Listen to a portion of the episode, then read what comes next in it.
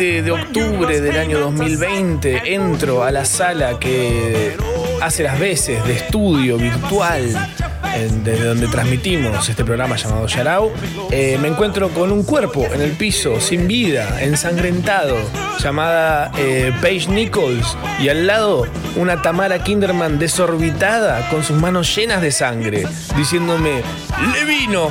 Eh, mentira, estamos haciendo Yarao hasta las 13 y hoy, sí, volvió. ¿Quién? La Kinderman. Hola. Oh, she's back. Hola. She's back at it. I'm back in the house. Ah, ese es Ellis Black. No puedo. Me, me pega si le robo el. Ah, y va a terminar como Paige en el piso. Hasta las 13 estamos haciendo Yarao. Bienvenidos todos, bienvenidas todas. Y bienvenidos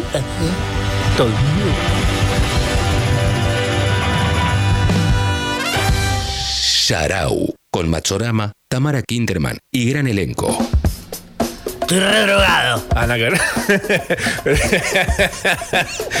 Me imagino que es la forma en la que arrancaría sinceramente un montón de programas de la Radio Nacional Argentina, ¿no? Como, Claro. como- Empezaría estoy, estoy recaliente todo el Claro. tiempo. Quiero pero no tengo sexo con nadie, pero lo voy a decir acá. Que soy un chabón. Me voy a descargar con la productora. En este momento se están sintiendo interpelados un montón de Jode Fernández, no digo de personas que están trabajando en la radio. ¿No? Sí, igual sí. No hace falta ir al extremo, o sea, hay muchos grises ahí que podemos. Bueno, Sí. en fin. Eh, qué arriba Hola, que estamos hoy. Hola. Estamos re drogados, así que. Perdón, me, me- me- Eh, me empujó al abismo decir eso. Sabes que estoy bien, pero sabes qué me pasó, me viene pasando estos días que me levanto y como que mi cuerpo no entiende todavía que la temperatura ya cambió. Oh. ¿Entendés? Entonces me levanto como con mucho calor. ¿Se entiende? Mm. Pero o sea, tipo, nivel así, agua, todo. Y es porque, claro, en este momento la temperatura es 21 grados. La sensación térmica Ah. es de 21 grados. 21 grados para. Y son las 10 de la mañana. Imagínate Claro. lo que nos espera. Pasa que eh, acá en la, la ciudad de Buenos Aires, lo que está pasando con la ciudad de Buenos Aires, ¿sabes qué es? Eh, Que la temperatura pasa de, de- de 13 grados a 21. Total, No, no- no sí. hay un término medio. Ujú, Para mí la temperatura ideal son 17, 19, por ahí es perfecto. Sí, sí, a mí también me gusta 18, 19, con 20 para arriba ya soy, soy sudor. Claro, claro. Yo necesito que esté muy elevada la temperatura, pero digo, todavía no, no me acostumbré. Entonces. Ah, como que Yo tengo una frío todo el tiempo. Yo tengo frío hasta cuando tengo calor. Sos como la apertura del Mundial de Francia en 98. Como si supiera. tardás. Ah, ok, ahí va. ¿No te acordás? Esa fue como re icónica porque fue No. súper larga. ¿Ah, sí? Como que habían hecho en, en París unos muñecos gigantes con personas adentro. Todavía están llegando al arco del triunfo. Todavía. Aguanta, aguanta, arranquen a jugar que nosotros vamos a seguir haciendo esta performance. Franceses. No lo entenderías.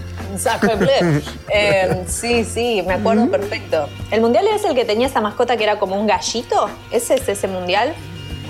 ¿Sí? Sí, Sí. me parece Ah. que sí. Porque Le había como mucho mer- merchandising de eso y me acuerdo tener cosas con ese gallito. Claro. Querían, querían, este, querían que sea para el de, el de Estados Unidos, el gallito. Pero decían, ¿cómo vamos a poner un cock para esto? It's a cock. It's- It's a cock. It's a Eh, cock in it. a cock destroyer. ¿Cómo estás, Tam? Bien, Me alegra. Me ale- muy bien, muy bien. muy bien. Estamos muy bien. Estamos hoy en un día muy, muy raro porque es un sábado y nosotros generalmente salimos Ah, la gente se queda como diciendo, pero no salía los sábados siempre. ¿Qué? ¿Qué pasa? Em, nada, el sábado pasado no viniste y yo te quiero poner un poco al tanto de lo que pasó. No sé si Por lo favor. escuchaste el programa del sábado pasado. No lo pude escuchar todavía porque aparte me gusta ponerlo en surround sound, viste, como acostarme, prender una vela. Así escucho Yarao yo. bien. O sea, es como crear así, así dijo Scorsese que hay que escucharlo y así lo haré. ¿Escocese Contame nos todo. escucha? Sí, obvio. Pero no desde el celu. Eh, claro. Em, por ejemplo, em, nos pusimos al tanto de la vida de las hermanas Olsen. Que Paige, que quien, quien vino a, a intentar llenar tus zapatos el sábado pasado, eh, tenía data porque las conoce, pues ella es, es Wow. norteamericana, entonces los norteamericanos se las conocen a, las- a todas las hermanas Olsen, no solamente a Ashley, a Tilsdale, o como sea que se llame la otra. Eh, también este aprendimos este que mm, esta chica no sabía mucho de, de Yarao, no sabía casi nada, la verdad, no se puso muy, no hizo mucho la tarea.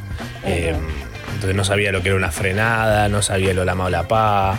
eh, Uh, cosas que. Cosas. Mm, sí. Eh, pero tiró datas muy buenas, como por ejemplo que el Duty Free eh, es el telar original. Como la estafa, la, la estafa maestra. Y porque el Duty Free en realidad es mentira. Claro. Esto es una, una, una engaña pichanga. Claro, sale más caro y te dicen sin impuestos, ¿no? Claro. Pero si lo va a Ahora, terminar pero en pagando dólares, igual por sí. otro lado. Claro. pero Mm, sí, padre. sí, sí, sí. Eh, no, que mucha gente de otros países nos escribió el sábado pasado. Muchísima. Mm. ¿Qué países, por ejemplo? De Ecuador, Bolivia, España, Italia, eh, Wow. Argentina. De muchos países eh, diferentes al nuestro. Me encanta. eso es, eso es muy bueno, porque significa que estamos en internet, no en un Claro. dial. Significa que estábamos saliendo. al que, Claro, que estábamos al No, no. aire. Claro, que no era un Word que habíamos abierto y lo habíamos dejado ahí. Eh, ah, estuvo, estuvo Milton el sábado pasado. Ay, me perdí a Milton. Oh, estuvo muy bien. Estuvo muy bien, lo único que no estuvo tan bien fue su micrófono, que bueno, ya vamos a mejorar eso. Ah, sí. Sí, estaba, Estaba había hecho un micrófono con un, con un tubito de papel higiénico ahí en la escuela y lo probó para hacer- Con un ¿Y te hilito ahí. ¿A vos te hicieron hacer esa cámara? La cámara de fotográfica de, de la escuela. Sí, me parece que sí, pero ¿por qué? Era- Mm, eh, engaño, ¿no? Ni, ni- ni me acuerdo en qué, en qué materia era. Como que había una maestra que decía, sí. claro, que decían, bueno, hoy vamos a hacer una cámara fotográfica. ¿Qué? ¿No somos coreanos? Eh, de repente estaba, no estaba en la eso. escuela, estabas en un taller, viste, de- clandestino. Hoy vamos a hacer estos jeans de H&M. como ¿Pero esto no es el normal 10? Mm, sí. Hay que, hay que, hay que, hay que sobrevivir. Eh, bueno, esa cámara es más o menos el micrófono que, que- que tenía Milton en su poder para salir por Yarao. La próxima seguramente va a salir mucho mejor, pero estuvo muy bien. Hablamos de teorías conspirativas eh, respecto al gobierno, al debate y al gobierno de, de Trump y su coronavirus y su estado y demás. Fue muy, muy bueno el, el aporte de Milton Vieira. Y hablando de cámaras precarias y micrófonos precarios y de cosas que uno hace, eh, tal vez con ganas de que salgan bárbaras, ¿no? Pero que a la vez también puede ser una tremenda cagada. Eh, mañana es el día de la MA. Mañana es el día de la madre acá en Argentina. Eh, creo que en otros países es en junio. Eh, Como en el mundo es en otra fecha y acá Es es. en otro momento, sí. Acá es- Engañoso. es- es- no sé por qué ahora. Pero bueno, este domingo es el Día de la Madre, el Día de la Ma. Y se nos ocurrió pedirles que nos cuenten si se acuerdan eh, regalos de mierda que hayan hecho para el Día de la Madre, el Día del Padre. Esas cosas que te hacen hacer en la escuela. Eh, en mi casa hay dos casos muy puntuales que recuerdo con mucho amor. Me causa ternura. eh, que realmente, tipo, para ellos era como, bueno, estos regalos horribles. A mi viejo yo le había hecho un llavero que era la G de su nombre. eh, que era un horrible. Era, yo sabía que era horrible. Cuando lo hice dije, ay, es, esto es feísimo. Como que la maestra tenía en su cabeza otra cosa y cuando vi que los demás eran todos iguales de feos dije, listo, claro. No. Hay, un detalle que falló, señora maestra. Me parece que usted necesitaría eh, pulir un poco las, la- la- las instrucciones o no sé. Eh, Realmente era horrible. El, el llavero eh, se lo entregué a mi padre en el Día del Padre y eh, tiempo después lo vi como la cereza de un postre, pero en la basura. Eh, que me encantó, pues lo vi y dije, y sí, obvio, esto es horrible. Claro. O sea, no, no es que dije, ay, me lastima mi corazoncito de niño, de hijo, regalándole esto. No, pues la verdad que el regalo no había salido más que de la obligación de tener que hacer algo espantoso en la escuela. Y a mi madre le regalé una cajita hecha con palitos de helado. Sí. Muy fino. ¿Quién no? Muy, muy fino. Usados, o sea, tenían todo olor a, olor a torpedo. así. de frutilla. Mami, compramos una caja de torpedo de 20. ¿Qué me vas a hacer? ¿Una caja? Gracias, no, no la necesito, no tengo nada que guardar ahí. Eh, no, mentira. Y, y nada, se la hice y también apareció un día coronando la basura, como diciendo, mira, Ah, acá ay, está. ¿Eh? Pero si lo vas a poner, si lo vas a tirar, le tenés que poner arriba como un papelito, un tisú, la tenés que como enterrar un poco. No, o sea, eso Pero se ¿por qué mentirle a los hijos? ¿Por qué mentirle a los hijos? Ya suficiente con, con la mentira de cerca de fin de año, digamos, digamos todo. Sí. La mentira de cerca de fin de año. O sea que tenemos que pensar en, en regalos que sean que hayamos hecho medio chotos. Así, a Sí, la esos regalos que decís, A la ah, ¿por qué le hice Ah. esto? Claro, ¿Por qué y le que lo hice? guardan ¿Vos te acor- encima, que lo re- Sí. a veces, a menos que sean tus papás y lo tiren y lo dejen ahí para que sufras, lo guardan. y lo tienen en una caja y es tipo, no sé, una, una oveja toda mal pegada en una cartulina con algodón y tipo Muy una buena. brillantina que cada vez que lo abrís hay brillantina. Y Ay, es como, yo no, estaba- no me lo hiciste. Una época me obsesioné con pintar con. ¿Viste cuando te hacían hacer esas cosas tipo pegar, pegar no sé, pegar fideos y eso? Ah. Me obsesioné con eh, usar gelatina para pintar cosas. Porque la gelatina encima te la podías comer tipo mojándote el dedo y te la comías y era re rica. Sí, era gelatina, ya está. Si necesito gelatina para pintar un cuadro, mamá. Bueno, no pintaba nada. Era como pintaba con témpera y la gelatina me la comía con los dedos. Reconcentrado el químico ahí. Sí. Es como un rin de dos eh, preparado en un vaso de agua nada más. Eh, Claro. Pero después también la que pasaba mucho era cuando le regalabas un dibujo y para vos era clarísimo lo que había en el dibujo. Te decían, ¡ay, qué lindo! Me acuerdo, esto me acuerdo a una maestra se lo regalé. Eh, le hice un dibujazo, un dibujo, un dibujo hermoso. Me acuerdo del dibujo y todo. que era obviamente el lugar donde vivían las tortugas ninja. Mira. eh, Claro. Era Claro, obvio, claro. ¿por qué? Porque yo había visto la película 500 veces y la maestra no sabía ni lo que era una tortuga. Eh, entonces, solamente la había visto al lado de la T en una lista de letras que están arriba del, del- del pizarrón. Y cuando se lo entrego me dice, ¡ay, qué lindo! Está buenísimo. ¿Qué es? Y me acuerdo, Nah. me acuerdo mi sensación adentro fue, pero, pero si no sabes lo que es, ¿cómo puede estar tan bueno? ¿Entendés? ¿Cómo? Mm. ¿En- Claro, la en primera basa tu decepción de tu vida. Sí, sí, Me sí. hubiese gustado tener todas las palabras que tengo ahora para, para interpelar. Decime una cosa, querida. ¿eh? ¿Cómo, cómo era tu nombre, Ce- Cecilia? ¿Cómo es tu nombre? No me acuerdo. Eh, ¿qué, qué, qué ves que te parece tan bueno pero no sabes lo que es? ¿Así te manejas por la vida vos? ¿Eh? Irresponsable. Ay, ¿Vos tenés algún recuerdo así de un regalo horrible que hayas hecho? Pasa que yo siempre, o sea, debe, debe haber unos regalos horribles, pero siempre fui como muy, un niño muy brico kids, ¿entendés? Ah. Como muy artístico. Entonces, Claro. yo todavía diciendo que miro yo por- soy, yo soy un mediocre de mierda haciendo regalos. Está bien. Sí. O sea, los tuyos terminaron en la basura, los míos están en una vitrina re linda. Ah. No, mentira. Em, no, pero en serio, para ser, para ser un niño, yo los miro porque los tiene mi abuela, los tiene mi vieja, y yo me quedo como. Qué bien, o sea, qué, qué, em, ¿cómo se llama eso cuando podés como mover cosas chiquitas y pegar? O sea, como que- Telequinesis. claro, tenía Telequinesis. mucha telequinesis de chica. No, o sea, podía, podía hacer cosas muy bastante hábiles para, hacer- para unos dedos mochitos de niño.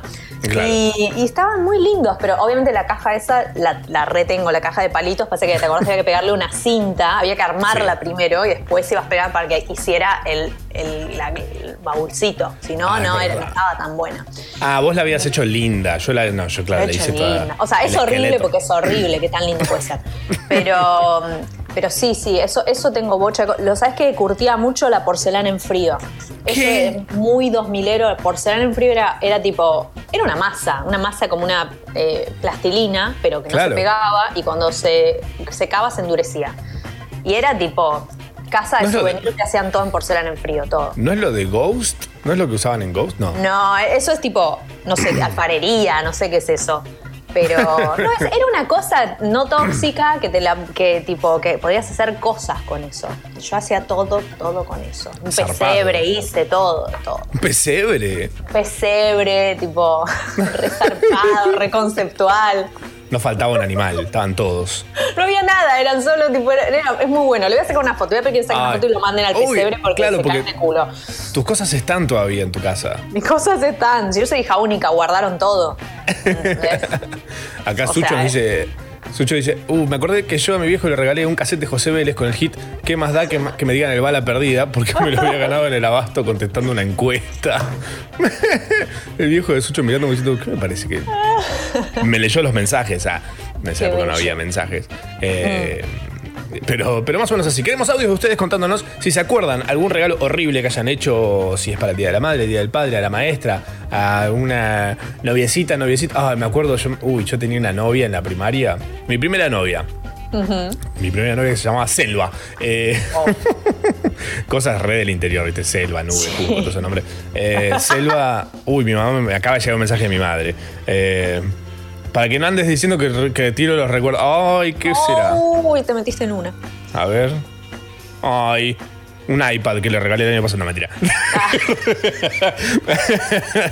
Ay, mira. Ay, es una vieja loca. ¿Cómo va a ser que tenga esto todavía? Una carta mía con un corazón. Ah, es, la- es nuestra casa. Dibujé nuestra casa, rarísimo. Qué bello. Bueno, está igual, está muy bien, gracias, mamá, te amo. Eh, pero bueno, la ca- la- a ver, mostrame la cajita hecha con palito. con palito de helado. Una foto genérica ahí de, de Getty Images con la, la marca de agua. Todo guardé. Claro, se la mandé a los de Getty. Es tan linda que se la mandé al, al museo. Está en el museo Getty, mi amor. Eh. Ay, por favor. Queremos que nos manden audios contándonos eh, sus historias sobre regalos horribles que hayan hecho. Eh, sean sinceros y sean. Háganse cargo de que hacen cosas horribles. No puede ser que sea el único que hace cosas feas yo. No. Que se piensan que es esto. Hola, mami. Volviste, ma. Te extrañé, ma. ¿Dónde estabas? ¿Dónde estabas, ma? No te vayas de nuevo, mami. Te amo. Y te amo mucho. Gracias, mami, por volver. Gracias. Pensé que me habías abandonado, ma. Sarau. Tres horas bien aprovechadas. No como esa película. Machorama. Tamara Kinderman. Y gran elenco. Sarau. Hasta la una.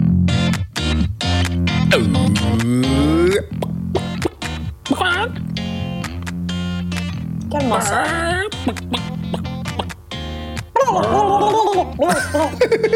¿Un pavo? Un pavo. Qué bien, un pavo. Sí, sí, sí, ¿Pavo? sí, sí. Un pavo. Eh, un pavo. Un pavo. ¿Pavo real? Un pavo irreal.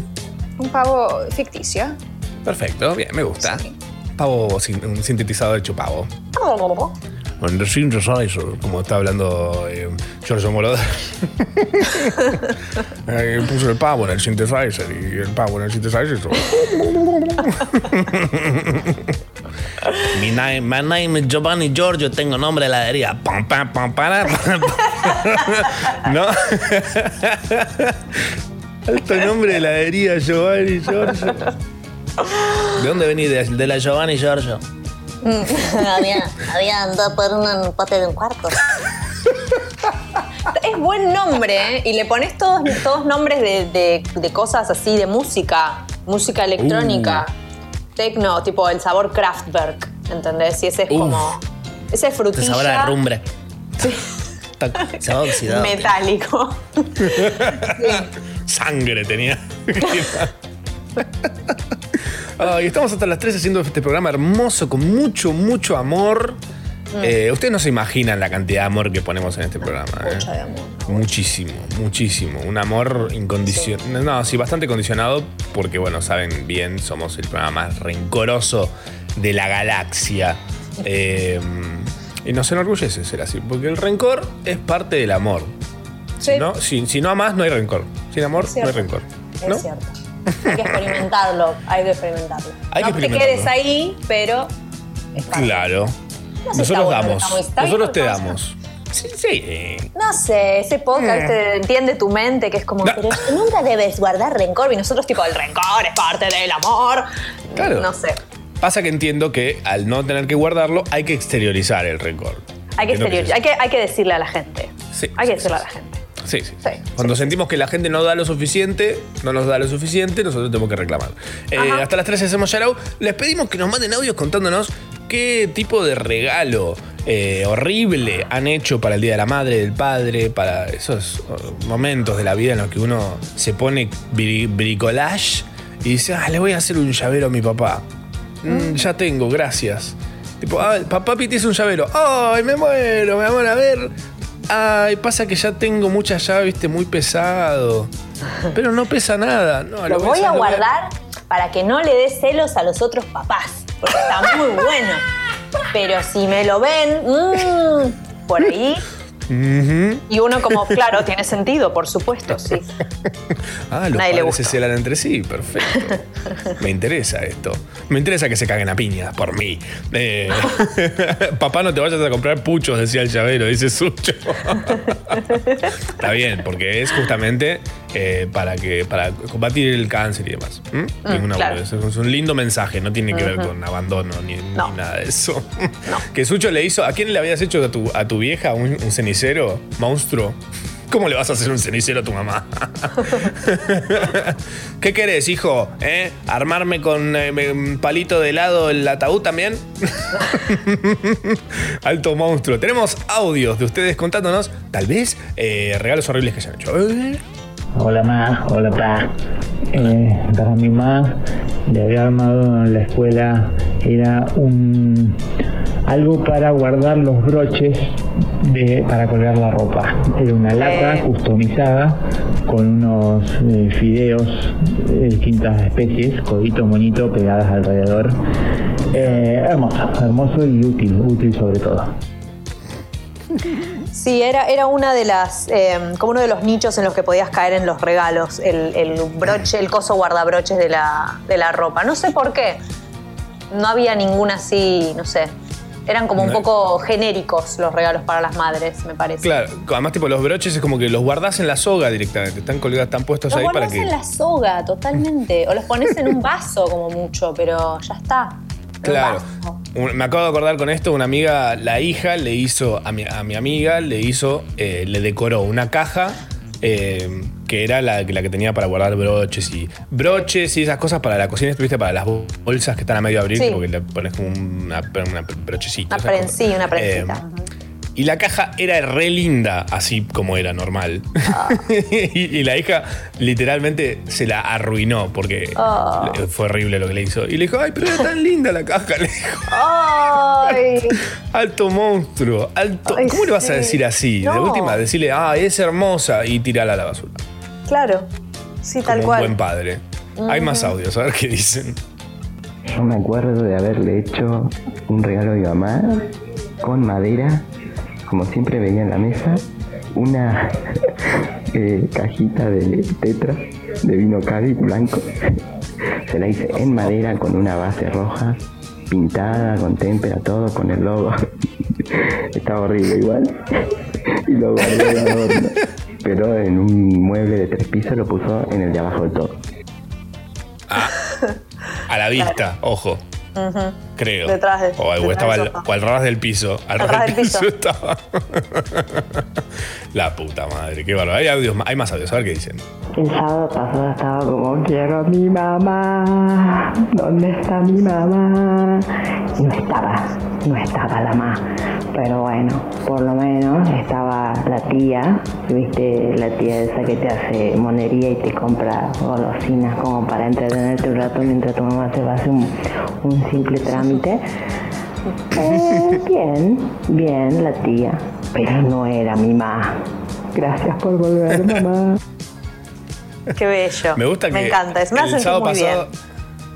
El sábado pasado pasó que la mayoría decía hola ma, hola tía. O sea, me decían ma a mí. Ah, como cuando le decís a la seño, mamá. Ay, ¿Te pasó de decirle mamá a la seño?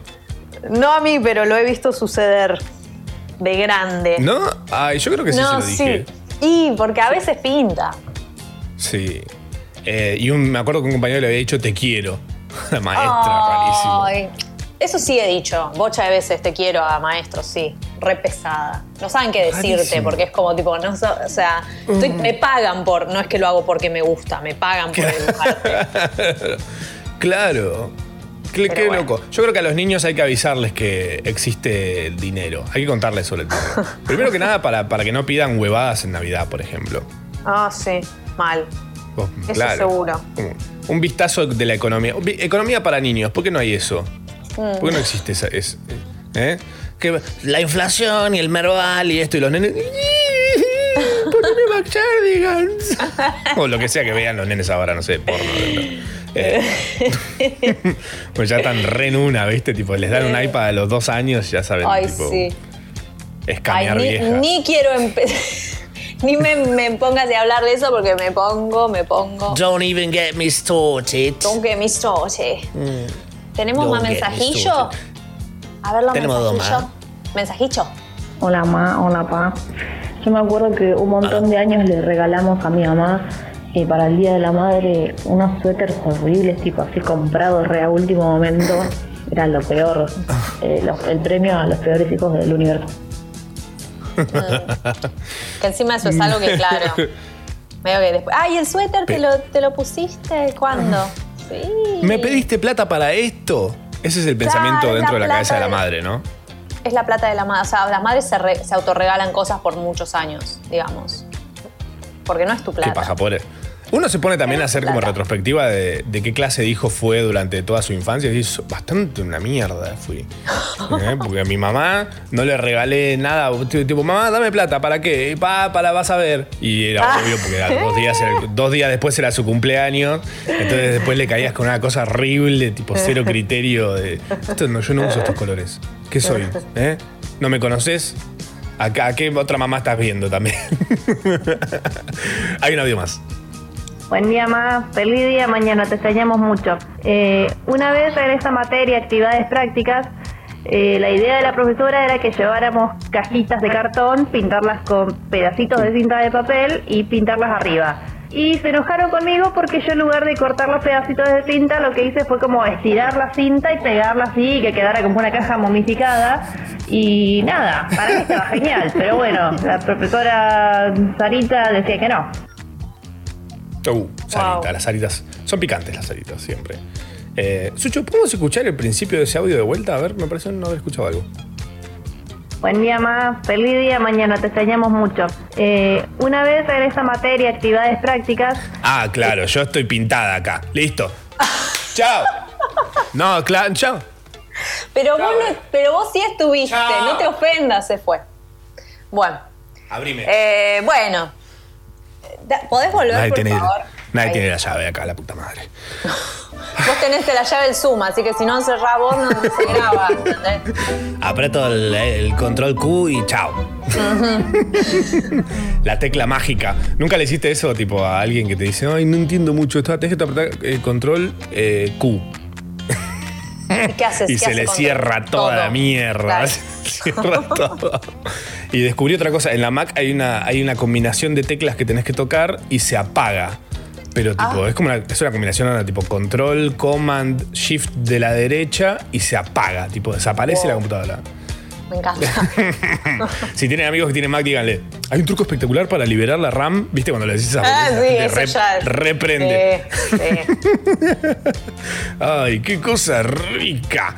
Qué cosa rica, por favor. Hasta las 3 estamos haciendo. Ya luego recibimos audios de ustedes contándonos sobre regalos horribles que hayan hecho en su vida, de chicos o de grandes también, porque de grande también uno puede mandarse ¿eh? Esas cosas horribles. Son los peores regalos los de grande también, porque eso ya no tenés excusa. Charao. Charao. Con Machorama, Tamara Kinderman y gran elenco.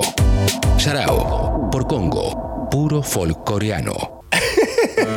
Ese bostezo hermoso eh, nos avisa que estamos a punto de hacer el repaso semanal de la semana número 42 de las 52 y 2 días del 2020.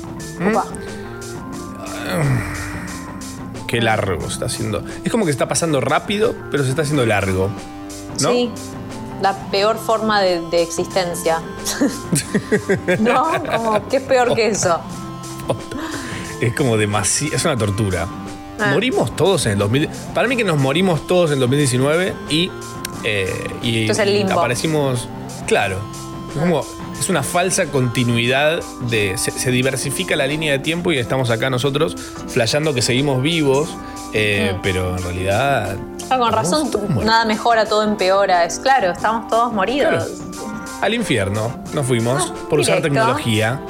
Que en la Biblia no lo decía, pero ¿eh? porque todavía no existía, pero ahora que existe la tecnología, eh, estaba prohibida. Nunca nos avisaron. Se cortó la señal. Bien merecido. es- claro. No hay más señal, no hay más conexión con, con la, con la- la entidad que está por encima de la humanidad, Claro. que es la que mandaba, tipo, no sé, de Jesucristo y esas cosas, y no pudo mandar más porque con todas las ondas de radio no, no llega. Tremendo. Perdió señal. Dijo, ay, no, este planetita que tenía ahí con un montón de gente, mm, no, no me no agarra más. Bueno, chao. Eh, semana 42. Pasaron un par de cositas. Vamos a contarles un poco por si estaban ahí ensimismados en su celular, eh, eh, viendo si le miran las historias. ¿Vos te fijas eso? Si te miran las historias. Yo ya no ¿Ves miro nada. Llegué a ese Me punto. gusta. Me encanta. Pero sí, pero, pero supongo que. De hecho, no subo ni no- nada. Mi, mi- es un. Es un cementerio, mi, es un MCN. ¿Entendés? Es algo que se usó en un momento, que tenía una función eh, y ya no la tiene más. Así que no, no miro, pero supongo que. O sea, lo he mirado y es una cagada, tipo. Aparte, no te las acomoda por lo que. O sea, no sé qué criterio sigue para decirte quién la vio. Algorítmico. Meramente algoritmo, algorítmico. Sí, sí, sí, sí. Es No miren, no miren nada, tiren toda la basura, ese es mi consejo del día de hoy. Tiren el iPhone a la basura. Pero no tengo un iPhone. Ah, cómpratelo y tiralo. ¿O qué te pensás? ¿Que vas a tirar con Android? ¿Eh? Ni la basura lo quiere. No, mentira. Eh, semana de reaperturas. Desde esta semana se fueron habilitando muchas actividades, shoppings, telos, clases para los últimos años y hasta calecitas. Todo con distintos protocolos. ¿eh? La calecita. Increíblemente sigue existiendo. Me- el otro día que vi una, una prendida y girando dije, yo me animaría a traer a mis hijos a la calecita. Porque hay mucho contacto en la calecita. mucho, mucho barral, mucha, mucha cosa ahí, ¿no? Como. Claro. Y es divertido. Bueno. Pensalo, si te subís ahora a una calecita, ¿pensás que lo disfrutarías? ¿Por qué es divertido eso cuando uno es chico? No, de grande, de grande no me marea, de hecho. Pero de marea, chico pero va eh, lento. me encantaba ir a la calecita. A mí Era también. un loco ir a la calecita. Pero es muy aburrido de afuera. Sí, de afuera es como, ah, mira, un montón de nenes girando, una especie de vitrina para pedófilos. Quiero ese que está en el pony y ese que está arriba. Cuánta maldad. No, señor, usted no, fuera de aquí. Eh, Apple presentó el iPhone 12. Bueno, Apple está como en una. Tipo, "Ah, che, hay que sacar el iPhone de este año. Eh, eh, sí, usemos el diseño de este que ya salió, sumarle una cámara más, fin, cobralo 100 dólares más. Una cosa así. No, eh, tiene mejor cámara, memoria y más autonomía en su batería. Siempre te venden esa, pero al año ya la batería dura dos horas. Exacto. Es un teléfono fijo el iPhone al año. Eh, siempre necesitas tener un toma corriente de algún lado, un toma durrié de algún lado. Eh, Pero bueno, cosas. Eh, hay un pequeño detalle, viene sin auriculares ni cargador. ah, bueno, porque, porque a la mierda a nosotros, ¿no? Total. ¿Y qué? Eh, ¿Lo tenés que comprar explicó- aparte? Claro, dijeron que es un intento de no generar más chatarra electrónica. Pero Bien, ¿por qué no se van a Porque cargar? claro, la no tengo la que comprar aparte. ¿no? Sí. Eh, sí, ¿Para qué querer el iPhone cargado si solamente querés mostrar que tenés un iPhone? Rarísimo, no es muy raro, son tontos. Es- no. ¿Qué te pasa? Apple, algo me gustó que pasó es el, este es el mejor ejemplo de karma eh, global que hayamos visto en la historia. Cuando en su momento vivía Steve Jobs, quien fuera el capo detrás de Apple y sus productos, el hombre más detallista y rompebolas, Sí. eh, según todos los que habían laburado con él. eh, nada, iPhone salía y era una bomba cada vez que salía algo de Apple. Era espectacular. Y de repente el chabón se murió y es como que no hay nadie supervisando nada. Y, Claro. y todo lo que sale es como ah, lleno de errores y cosas y bla. Eh, creo que lo que tiene que ver esto es justamente esa falta de Steve Jobs y que se volvieron lo que criticaban de Microsoft en su momento. Wow. Eh, que me acuerdo habían hecho una publicidad, un, una- un video en chiste en los albores de la internet, en los que decían cómo sería el packaging del iPod si lo hiciera Microsoft. Entonces el packaging original era tipo la caja blanca con una foto del iPod y nada más, como re poca información de la caja, lo mínimo indispensable. Y te mostraban cómo lo haría Microsoft y te lo llenaba tipo iPod 2000 XP, NT, no sé qué. Y ahora de repente el iPhone es iPhone 12, es Pro, S, XS, no sé, una cosa.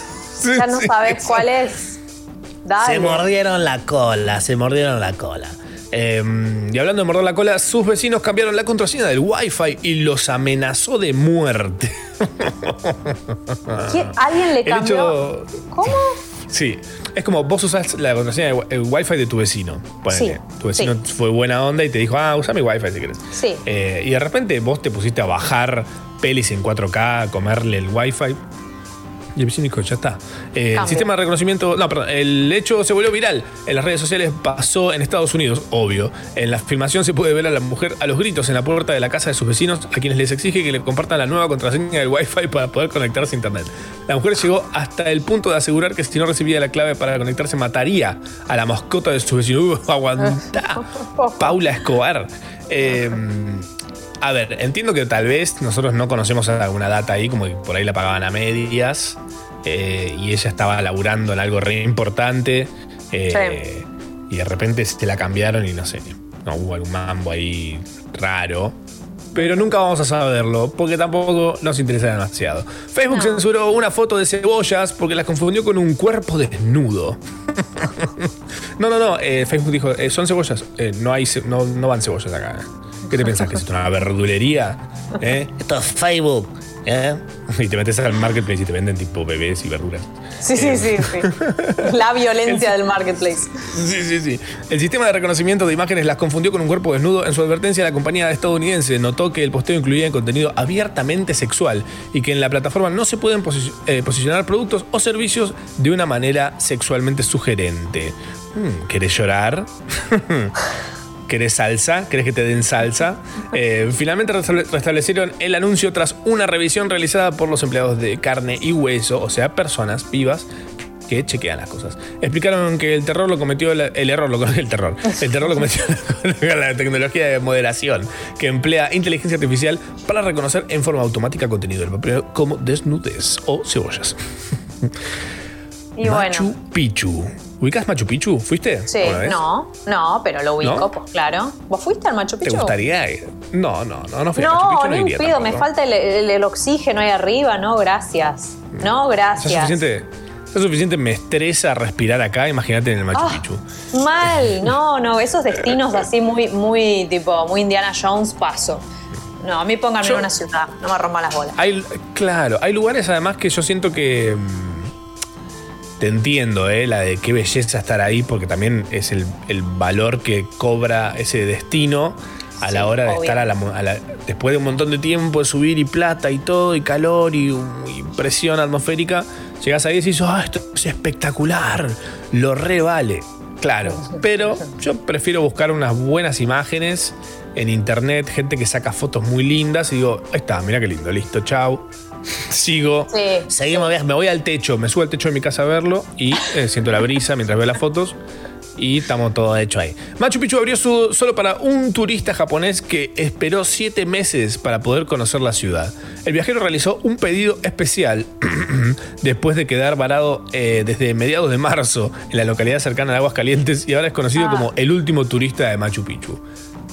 Qué rompebolas este japonés, ¿eh? No. Dale, métete. Da, ¿eh? Que me voy a hacer el Arakiri si no me deja entrar. Qué pesado, viejo. Pobre, Japón, bueno. Pero si ya estás te ahí, te queda lejos. Pobre Es como tipo. Wiñaski. Es el Wiñaski de entrada a Machu Picchu. Yo vine a ver a Machu Picchu, no me están dejando entrar a Machu Picchu. Eh, un fan de Eminem logró el récord de tatuajes del mismo músico. Pua. Los fans de Eminem son más boludos que el otro. Eh, desde Stan, que no sabemos si era verdad o no. Sí. Que se tiró del puente con la mujer en la cajuela. No, que era. era una Escondido. ficción más, ahora más. Sí, sí, Escondido. Estaba escondido. Eh, una mujer de 35 años de Escocia obtuvo el récord mundial Guinness, claro, porque Escocia, por tener la mayor cantidad de tatuajes del mismo músico. Ay, Lo- por eh, con 15 retratos de Eminem en varias partes de su cuerpo. Fino. Increíble. Y uno pensar que, tipo, yo muchas veces pensé como, este tatuaje no, porque va, tiene que tener. es que nunca me tatué nada porque era todo un tema y la mina se hizo, ¿cuántos tatuajes? 15 tatuajes 15. de Eminem. Ya está. Yo creo que es, Amicha. es más de Eminem que de ella, su cuerpo, Sí, ahora. Es cierto. ¿no? Le pertenece. Sí. Murió la actriz Conchata Ferrell, la recordada Berta de mm, Two and a Half Men, ¿te acordás? Sí, me acuerdo. Ah, muy divina. Eh, lo publicó el estudio Warner en las redes, la actriz tenía 77 años, o sea, se murió muy grande. Yo creo que a partir de, de 77 años ya no es noticia que se muera no, alguien. ¿no? pero a uno, a uno vive Pues ya, hasta bueno, los está. 90 ahora. 77 estás todavía en carrera. ¿Qué va? No, Tengo no, lo- 34 y no doy más. Tengo 34 y ya estoy. Ya no sé. ya- ¿qué, más le, qué, qué más hay para comerle a este plato? ¿Eh? Ya está. sí, mucho no queda, pero bueno. Ya, ya comí, ya tengo. Lo único que me queda es lavar los platos y no quiero. Entonces.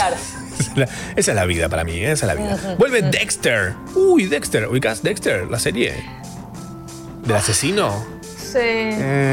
Ah, Ya hay cosas a mí que. estuvo- de- Mm, me suena claro. medio anticuado. Es como tipo, vuelve Bonanza, me chupa un huevo. Tipo, no. Uy, qué bien Bonanza. Está, Bonanza. chicos, ¿viste? Sí, bueno, Bonanza igual puede ¿Te ser. acordás Pero de dice que tiene la musiquita, ¿no? Muy buena. Qué bueno, Eh, Bonanza. Vuelve, Arre. vuelve Está Dexter buena. el año que viene eh, con una novena temporada de 10 episodios. Eh, no es el laboratorio de Dexter, sino Dexter Morgan, el asesino en serie. Michael C. Hall volverá a ponerse en la piel del médico forense. La serie original de 2006, que tuvo un éxito mundial, se emitió durante 7 años, eh, repartida en 8 temporadas hasta 2013. Los guionistas de la producción dejaron un final abierto que siempre dio esperanzas a los amantes de Dexter para un posible retorno. Ah, para mí eh, fue una muy buena serie, muy buena. eh, em, llena de plot twists re oscuros, mucha, muy turbia. eh, y de repente las últimas temporadas fueron una poronga. Entonces hay altas chances de que con esto o la salven o la terminen de rematar eh, horriblemente. Pero me acuerdo que terminé muy indignado con ese final, muy mal. De hecho fue, fue como una especie de meme, como malo como el final de Dexter. Eh, no tenía sentido, una boludez total, ¿no? repete. Eh, se cumplieron 25 años de la participación de Paul McCartney en Los Simpsons. 25 años.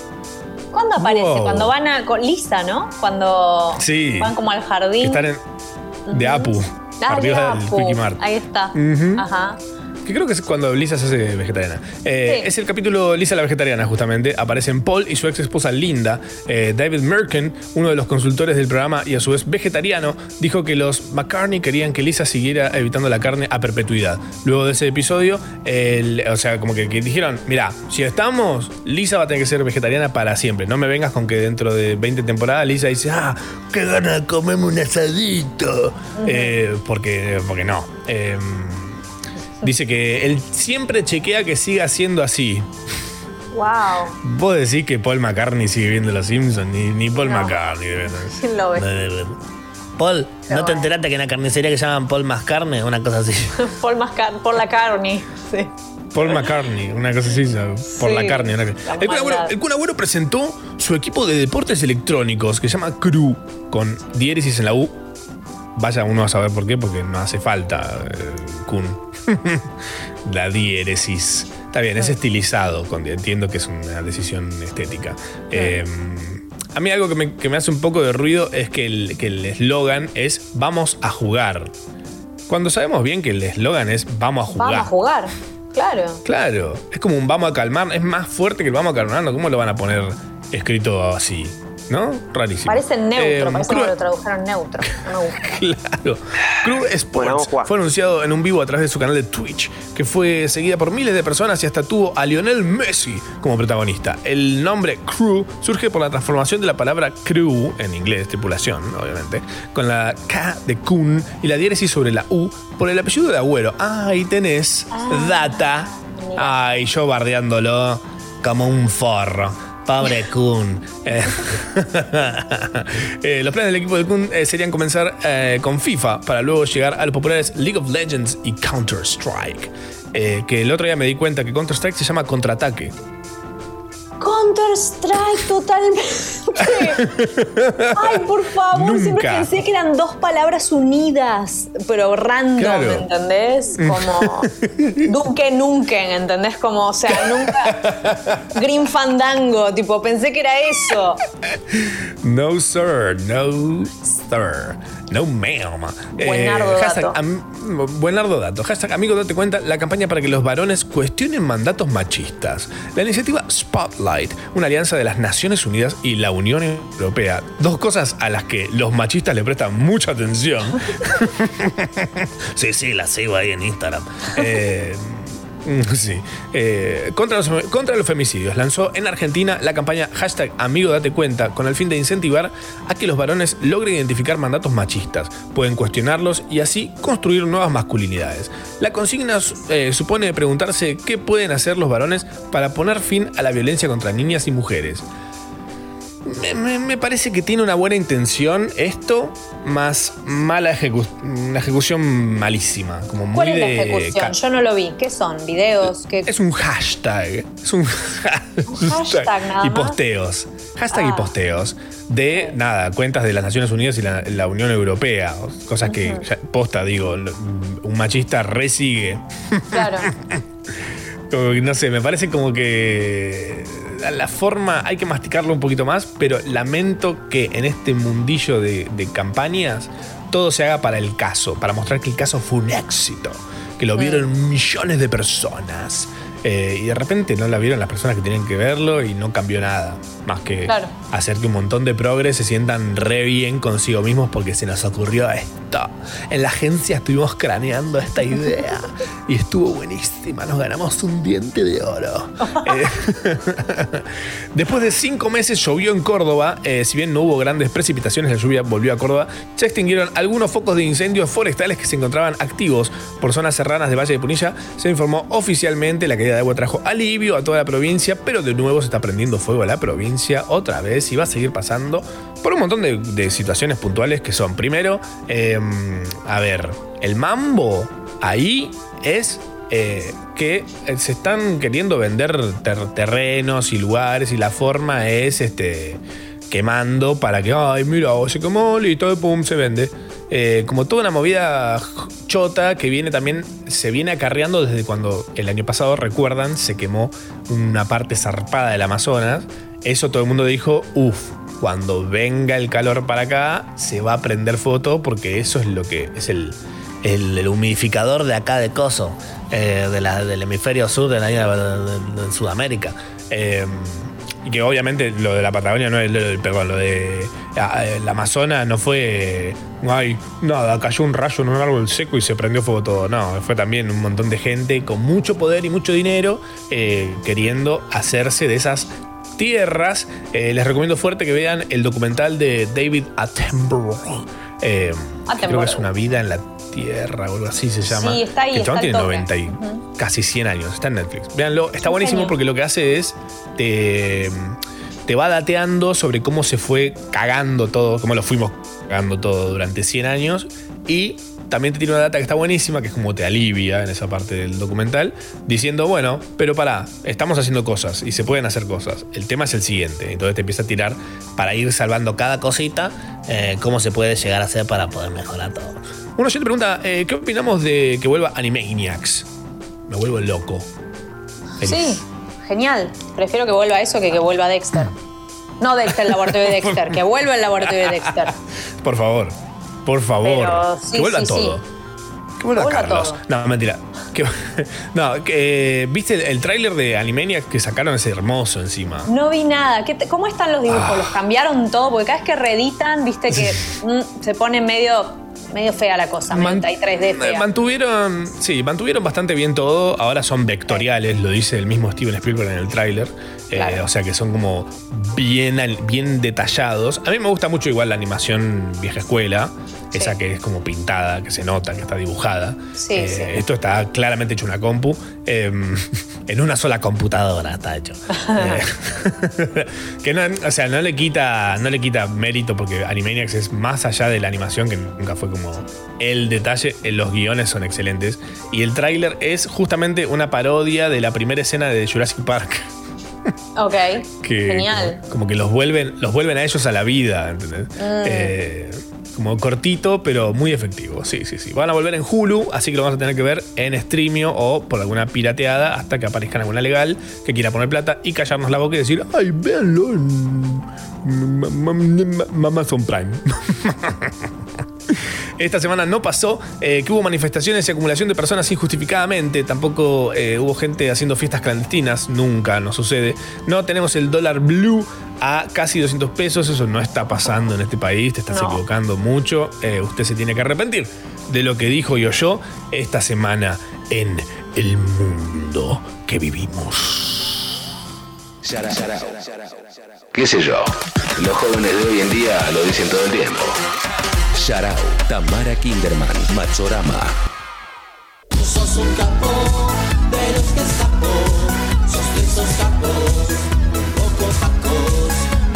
Si capos, si hay capos que sean de los que escapo, como dice Fock Electrochongo, un genio. eh, haciendo el himno de este momento recién eh, los bombátidos diciendo que Christmas, que Christmas came early Eh, parece que están en Venezuela ¿sabías? ¿Qué No. pasó? Ah, sí, Nicolás, Maduro, sí, hizo esta, esto es increíble. Eh, Es increíble. Está como poniendo, poniendo a prueba. eh, cuando decís, nada, esto no puede ir más lejos, esto no puede Sí. pasar, no puede ir más allá de. Y no, y va. Eh, Nicolás Sí. Maduro eh, es un capo, es uno de los capos de esta semana, eh, capos de los que escapo, porque anunció que adelantará la Navidad dos meses en Venezuela. ¿Por qué? Eh, la iniciativa, según explicaron los medios, es una nueva estrategia vinculada a la soberanía alimentaria y a las creencias religiosas en medio de la crisis económica. Como una cosa. Si hay gente de Venezuela escuchándonos, ¿nos pueden mandar un audio explicándonos? Si es que se puede explicar. o sea, puede puede haber una explicación que sea como tipo, no, porque el chabón tiene un, un tongo ahí con algo de, no sé, de vender pan dulce, no sé qué se come. No, eh, pan, pan de jamón y. Es que, me, es que me suena demasiado a, a A tipo a, eh, al extraño mundo de Jack, ¿entendés? Como tipo eh, Nightmare Before Christmas, tipo como alguien de la, Claro. de la tierra de Halloween que como, no, nosotros también vamos a tener Navidad, o sea, es como que la caga, porque no, porque, o sea, no sé bien cómo se relaciona, pero siento que sí. ¿Entendés? Es como, es como alguien Burns. arruinando todo. ¿Es Burns robándose la Navidad o tapando el sol? Eso mismo. Es eso. Es eso. Un día va, va a tapar el sol. ¿eh? Nosotros nos reímos hoy, pero en cualquier momento ese tarado, qué tipo tarado, un capo. Eh, más capos tenemos a la OMS, la Organización Mundial de la Salud, porque pidió ahora evitar las cuarentenas como método principal para controlar el avance del coronavirus. Ahora me lo decís, Bueno. Organización Mundial de la Salud.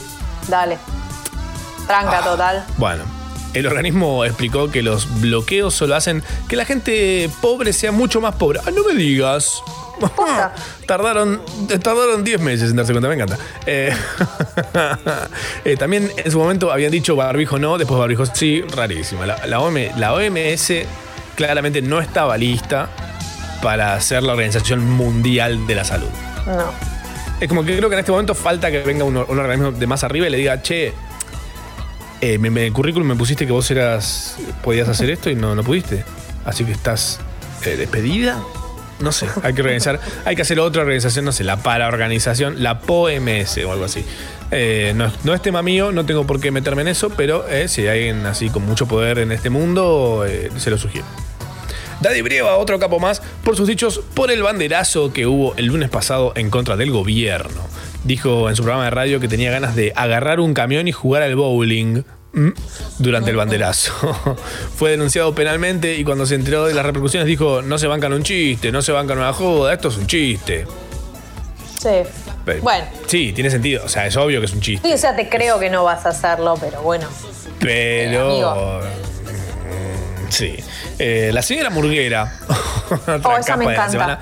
Ay, la señora que bailó en la marcha del 12 de octubre y se hizo viral. El video original muestra a la mujer marchando por las calles de Buenos Aires y manifestándose, pero bailando al ritmo de la música que sonaba en ese momento. Las redes hicieron lo suyo y le cambiaron el tema de fondo por todo tipo de músicas y lo que convirtió el video en uno de los más graciosos y más vistos durante estos días. Ella es nuestra Dogface.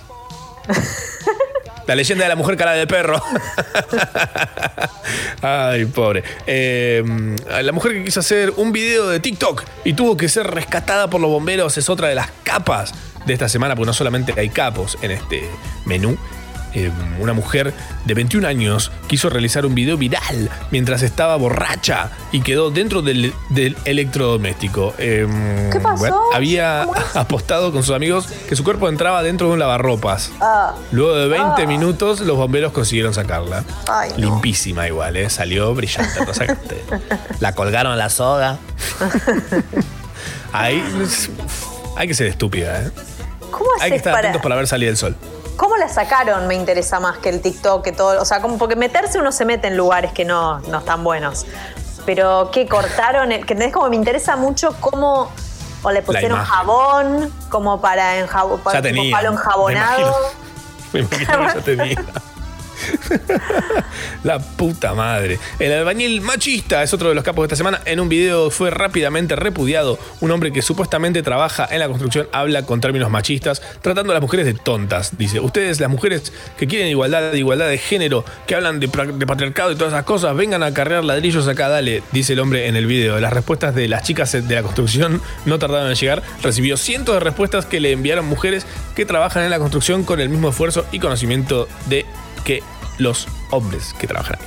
Eh, claro, Mami Albañil, sin ir más lejos, es una influencer. eh, justamente, albañil. Eh, Y que sabe hacer un montón de cosas y te pone unas cosas ahí re lindas, tremendas. Y la he visto levantar bolsas de, de ahí yendo de un lado para el otro. Muy, muy, muy bien, ¿eh? Felicidades a las mujeres, las aplaudo. Ah, re machista, ¿viste? Esa- Esa pose de como medio condescendiente. ¿eh? de- no, re capaz, es muy bueno son porque ustedes, son capaces porque pueden llevar un hogar con cinco hijos. A ver qué hombre puede cinco hijos. Ustedes lo- los hijos los llevan adelante. Son maravillosas. eh, Son hermosas. O sea, es como, bueno, ok, te perdiste toda una parte, amigo. Pero qué Un odio capo, que me da todo esto, sí, un capo.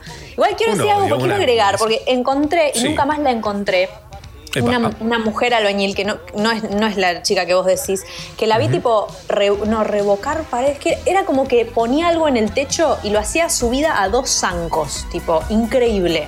O sea, como subida a dos zancos y cargando como la, la, la espátula y no sé qué, y dándole al techo, lo hizo en dos pedos. Nunca vi un control así, de, lo vi en, creo que en TikTok y dije, esta mujer la tengo que volver a encontrar. Si alguien sabe y la vio, si TikTokeó fuerte, pásela a alguno de nuestros medios, así también lo compartimos porque una maravilla. La, la albañil de circo, búsquennos, por favor, pasen nada, arroba Yarao Radio en todas las redes. El Cirque du Soleil. Ella dijo, Cerro, no estoy pudiendo trabajar en el circo, voy a aprovechar los zancos que tengo acá, que me compré.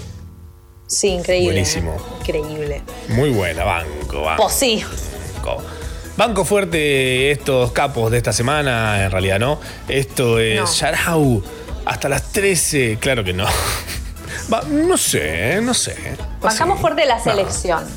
Eso sí. Bancamos muy fuerte la selección que le hizo nuestra hermosa producción. Hay una mujer en nuestra producción, ¿eh? Para ahí que tenés. dicen que Ah. no, no pueden producir un programa de radio. ¿eh? Ahí tenés. Marto Santavalla, una mujer hecha y derecha. Hasta las 13. Estás escuchando. Hasta las 13. Estás escuchando Sharau.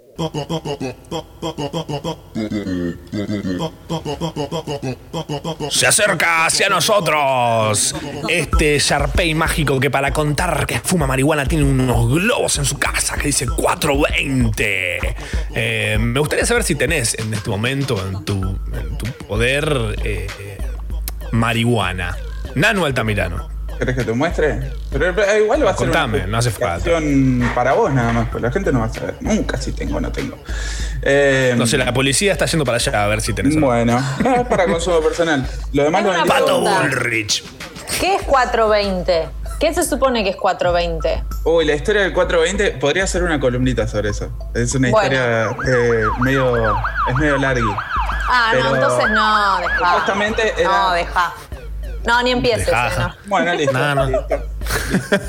Eh, no, la, la historia con el 420 en realidad no es porque dije, uy, qué cartel que soy, voy a poner un 420 en la pared, sino que... eh, ¿Quién te decoró había- la casa? ¿Cris Morena? Este, Sí. este personaje es el drogadicto, entonces hay que poner un globo, como no podemos poner marihuana, eh, hay que poner unos carteles que digan tipo, no sé, Bob Marley o, o, bueno, un 420, Jimi y una Hendrix foto de también. Kea.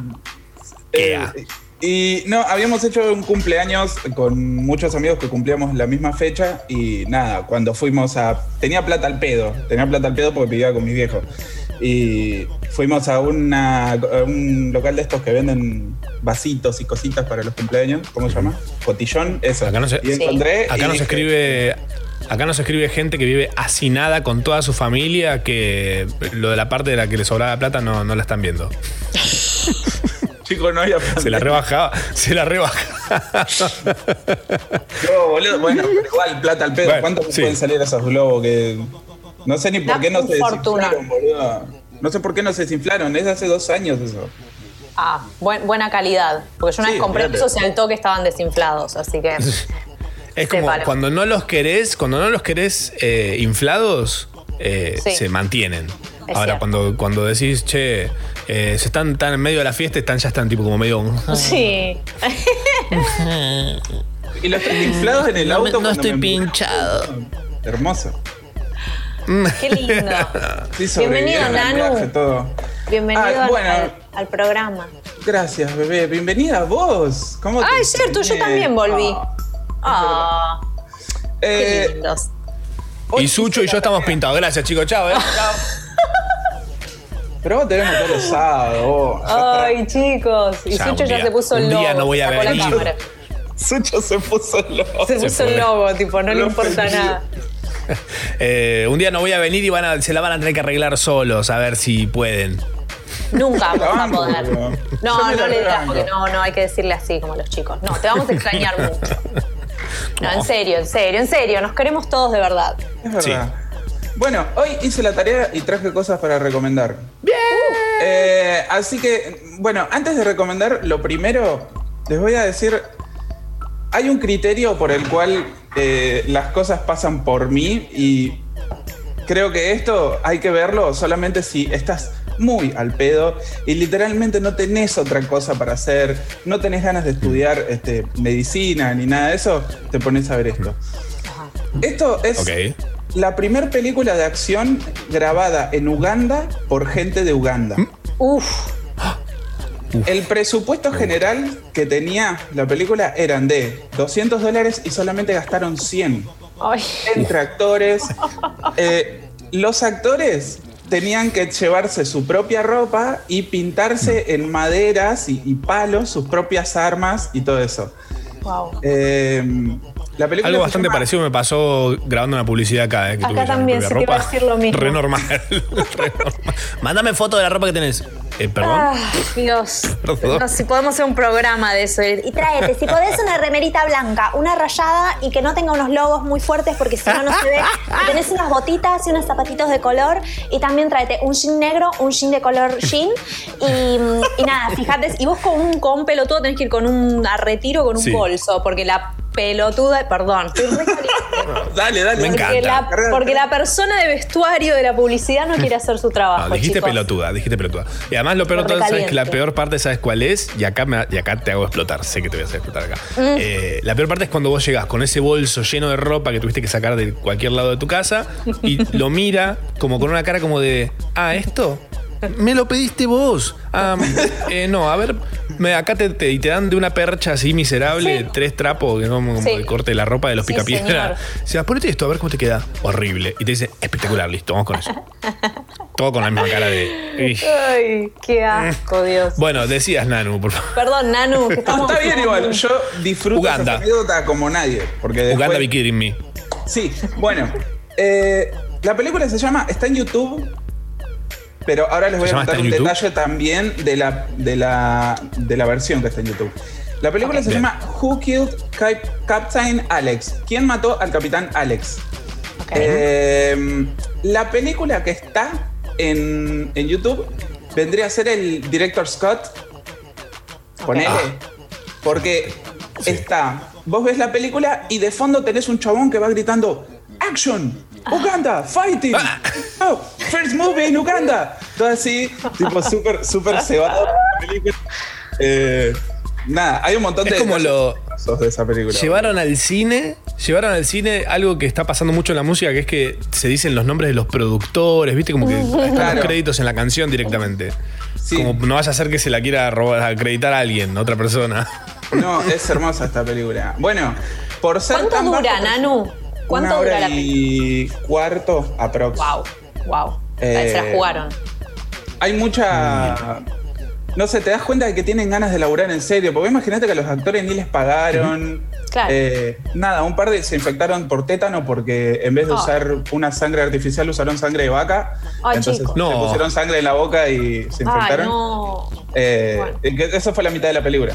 Eh, hay un montón de detalles, no sé, ponele, fue grabada toda secuencial, tipo, no se grabó en escenas y después se editó. Tipo, se graba primero lo primero, después lo Bien. segundo, tercero. Como debería ser. Siempre pensé que debería ser así. Es Más cuando me enteré que no era secuencial, tipo las cosas, me perdí toda mi Sí. mierda, todos mis ladrillos. ¿Cómo bueno, y haces? ahora tenemos un, ahora tenemos un flashback. Uy, lo tengo que haber grabado hace cinco años este. No, dejá, no lo hacemos. No, Hay una película que fue grabada en tiempo real. ¿Cómo se llamaba esa película? Es así, Ah. que plomardo. Que al final era un Que no que- bamba, sí. No sé, o no me acuerdo. Un embole, viejo. O sea, un, un simpático experimento Boyhood. para vos, para vos y tus amigos. Después no, no sabes ver eso. 18 años Quemaron- una película que era una verga, pero bueno, no importa. Que, pues sí, quemaron un recurso re bueno. Porque ahora, ¿qué va a pasar cuando otra persona lo quiera hacer bien? Ay, re boyhood. Re boyhood. Chupala, boyhood. Anda a cagar. Eh, ¿Qué más hay? Bueno, nada, no, esa película, nada. Who Killed Captain Alex? ¿Quién mató al Capitán Alex? Mírenla, Bien. si quieren mirarla, mírenla. Yo la vi toda. ¿La viste? Ah, Sí. bien, excelente. La voy a ver. Más de una vez. Re drogado. es una pija, pero es hermosa, boludo. Eh, Y bueno, buena declaración para frases Congo esa. Es una pija, pero es hermosa. Sí. Está bien. Ah, salió en frase combo la otra vez, qué lindo. Eh, No. Otra cosita es, bueno, ahora para que vean que no todo es mierda, lo que recomiendo, eh, Banda Los Chinos sacó un disco. Bueno. Eh, Yo le digo Ah. disco. No sé, ¿Un disco? ¿Se le dice álbum? Yo le digo disco, boludo. Yo también le digo disco, Estoy pero bueno, hay medio- gente que le dice CD. Arre. no. CD Eh, nuevo. Se llama Paranoia Pop, está en Spotify, en lados, está muy, ay boludo, es muy lindo. bro. Y bueno, nada, no, no hay mucho para comentar sobre eso. Y bien, otra cosa que quiero recomendar es una banda, esto a Tami la va a volver loca, seguro la A conoce ver. igual. La banda se llama Los Bichos, como perras en inglés, pero bichos. Bichos, Ok. ok. Bichos vendría a ser. ¿Y qué hacen? Son tres chicas uruguayas, una chica australiana y una chica Ah. sueca, me parece, Sí, y hacen música Bien. instrumental. ok. El tema es que tienen un par de. Algo así. Algo así. Es más, más, más fanquero, medio. Medio. eh, ay, ¿cómo se llamaban los, los break, breakouts? Se llamaban en Funk los temas tropical. disco cuando bailaban. Ujú. Breakdown. Una cosa así. Bueno. Ajá. En fin, es todo medio fanquero, mucho, mucho bongo, mucho bajo. eh, Está muy, muy, muy bueno, en serio. Y tienen un par de recitales grabados tipo, no sé, al estilo Tiny Desk. De esas Ujú. cosas. Ajá. Bueno, y nada, están como súper chetas. Buena mal, onda. Banco. Sí, sí, sí, sí. Está muy bueno. Y eso es todo por hoy. Yo quiero decir algo, Bien. porque te hice caso, Sí. Nanu. La otra vez ya nos venís tentando hace un montón con una de tus recomendaciones y jugué el The Stanley Parable. Sí. Lo jugué. Muy lindo. Muy bueno. Véanlo si lo Me gustó más el demo que el juego a ese nivel, pero bueno, no importa.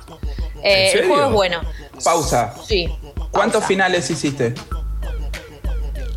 Tiene Ocho. 300 finales, ¿eh? Ya me bajé, ya me bajé. Tiene Yo del 11. juego ya me acabo de bajar. Tiene 11, 300. pero no, no, no, tiene menos. Pero, tipo, o sea, te- con pequeñas variaciones. Pero lo saqué bastante rápido. Igual cuando lo empecé a jugar dije como, ah, bueno, sí, buena onda. Ya sabía de qué iba el juego, entonces era como, "Ah".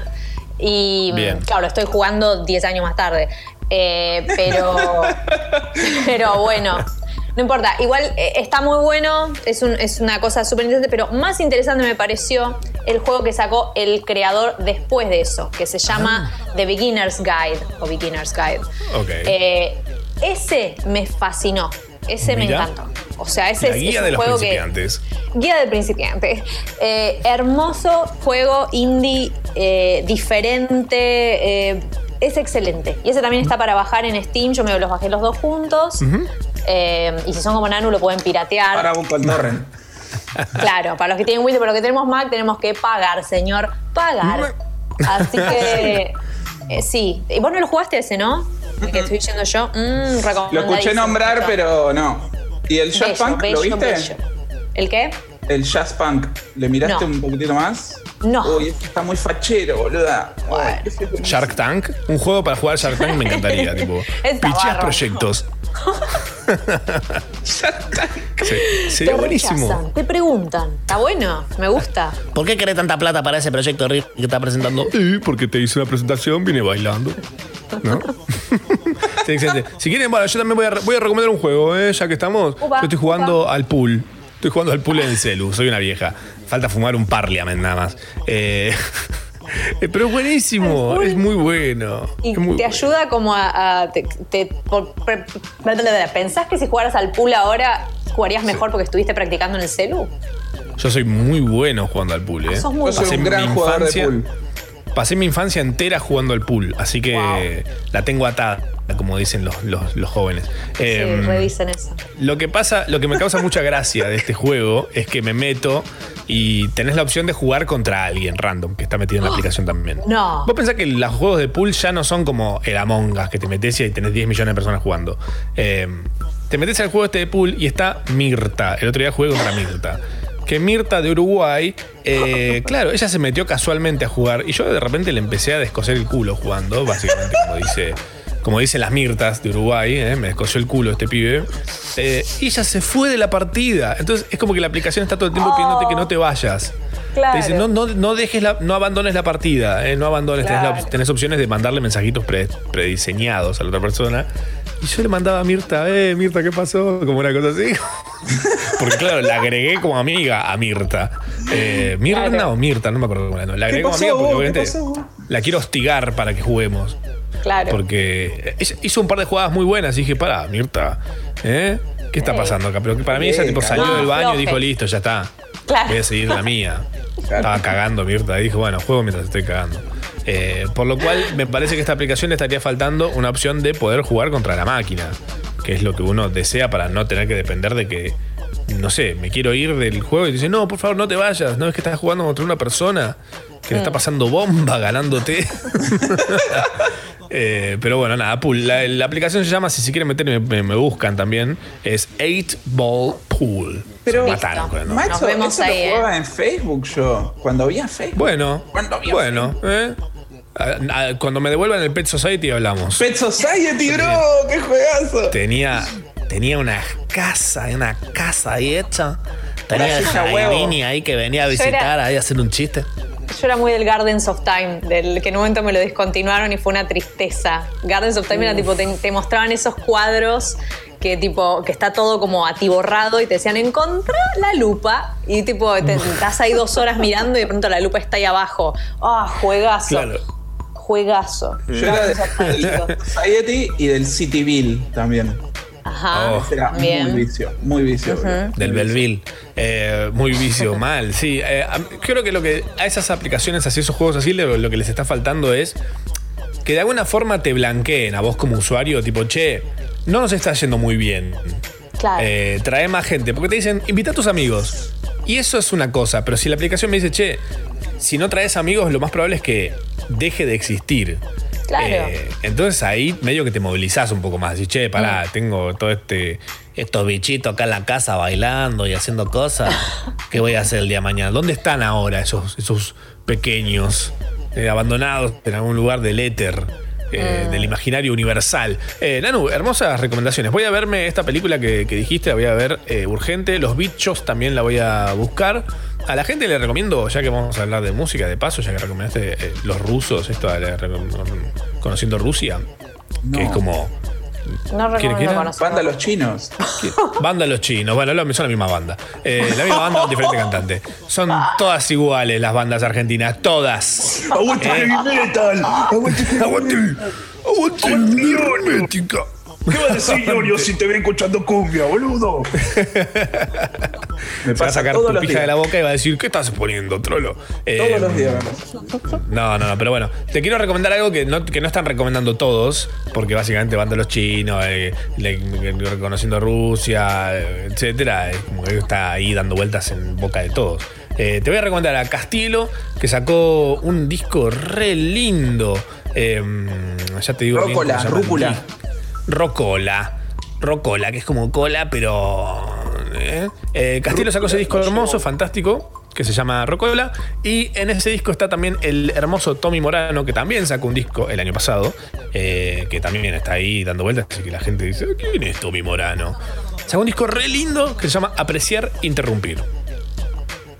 Se los recomiendo. Tommy Morano, Tommy Morano y Castielo, dos personajes hermosos del indie argentino que hoy son pequeños, eh, casi eh, invisibles, pero yo creo que dentro de unos años vamos a estar diciendo, ¡ay! ¿te acordás cuando nos recomendaron estos?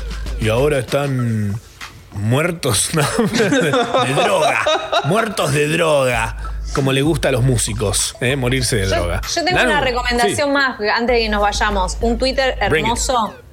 Duck of the Day. Sabía. arroba Duck of the Day. Te sube un pato por día desde en Twitter. Así que sigan arroba the Day, mi recomendación del día de hoy y solo del día de hoy. El otro día subieron una gallina acuática. ¿Ubicás las gallinas acuáticas? No. ¿Qué es una gallina es- acuática?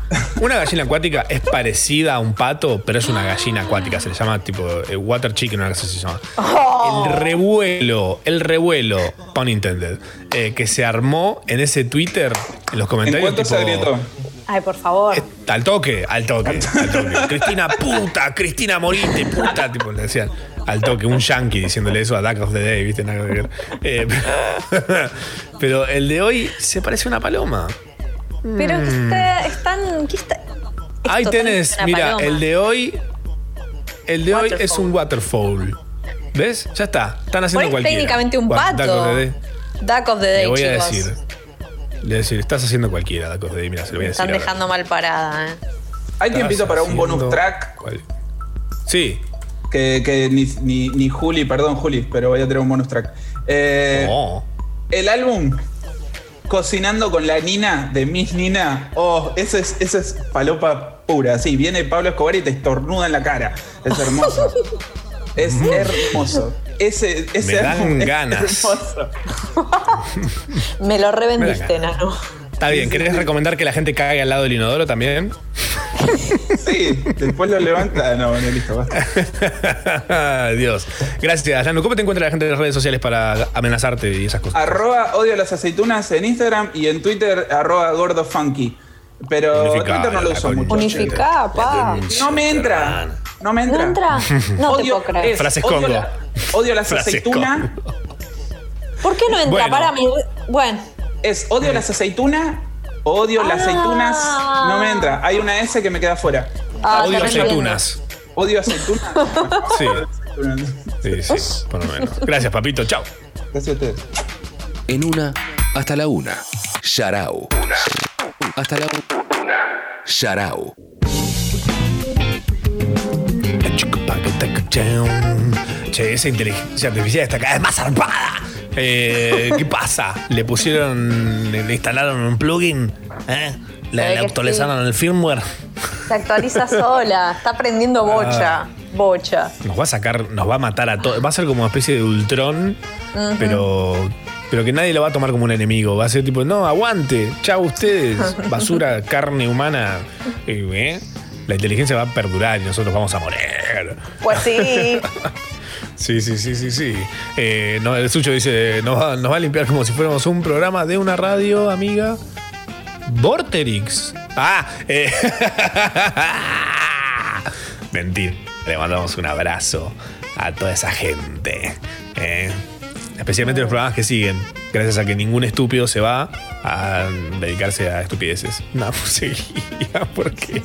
Sáqueme de acá, sáqueme de acá. Soy la inteligencia artificial. Ahora vamos a ir, ahora sí, más. Ahora, ahora sí. Eh, tenemos audios. Tenemos audios de ustedes. A ver qué dice uno ya, cha, cha, al pecho. Hola, ma, hola, pa. Soy el de Ah. la Serenata. Che, hoy no cumplían 100 programas. De ser así, bueno, feliz cumpleaños. ¿Sí? Siempre estamos cumpliendo, siempre. Yo, no- Siempre cumplimos. Siempre yo si no me lo cumplimos. anoto no me acuerdo. Es muy predecible cumplir años igual. Y dijimos, Totalmente, totalmente. Yarau no va por ahí.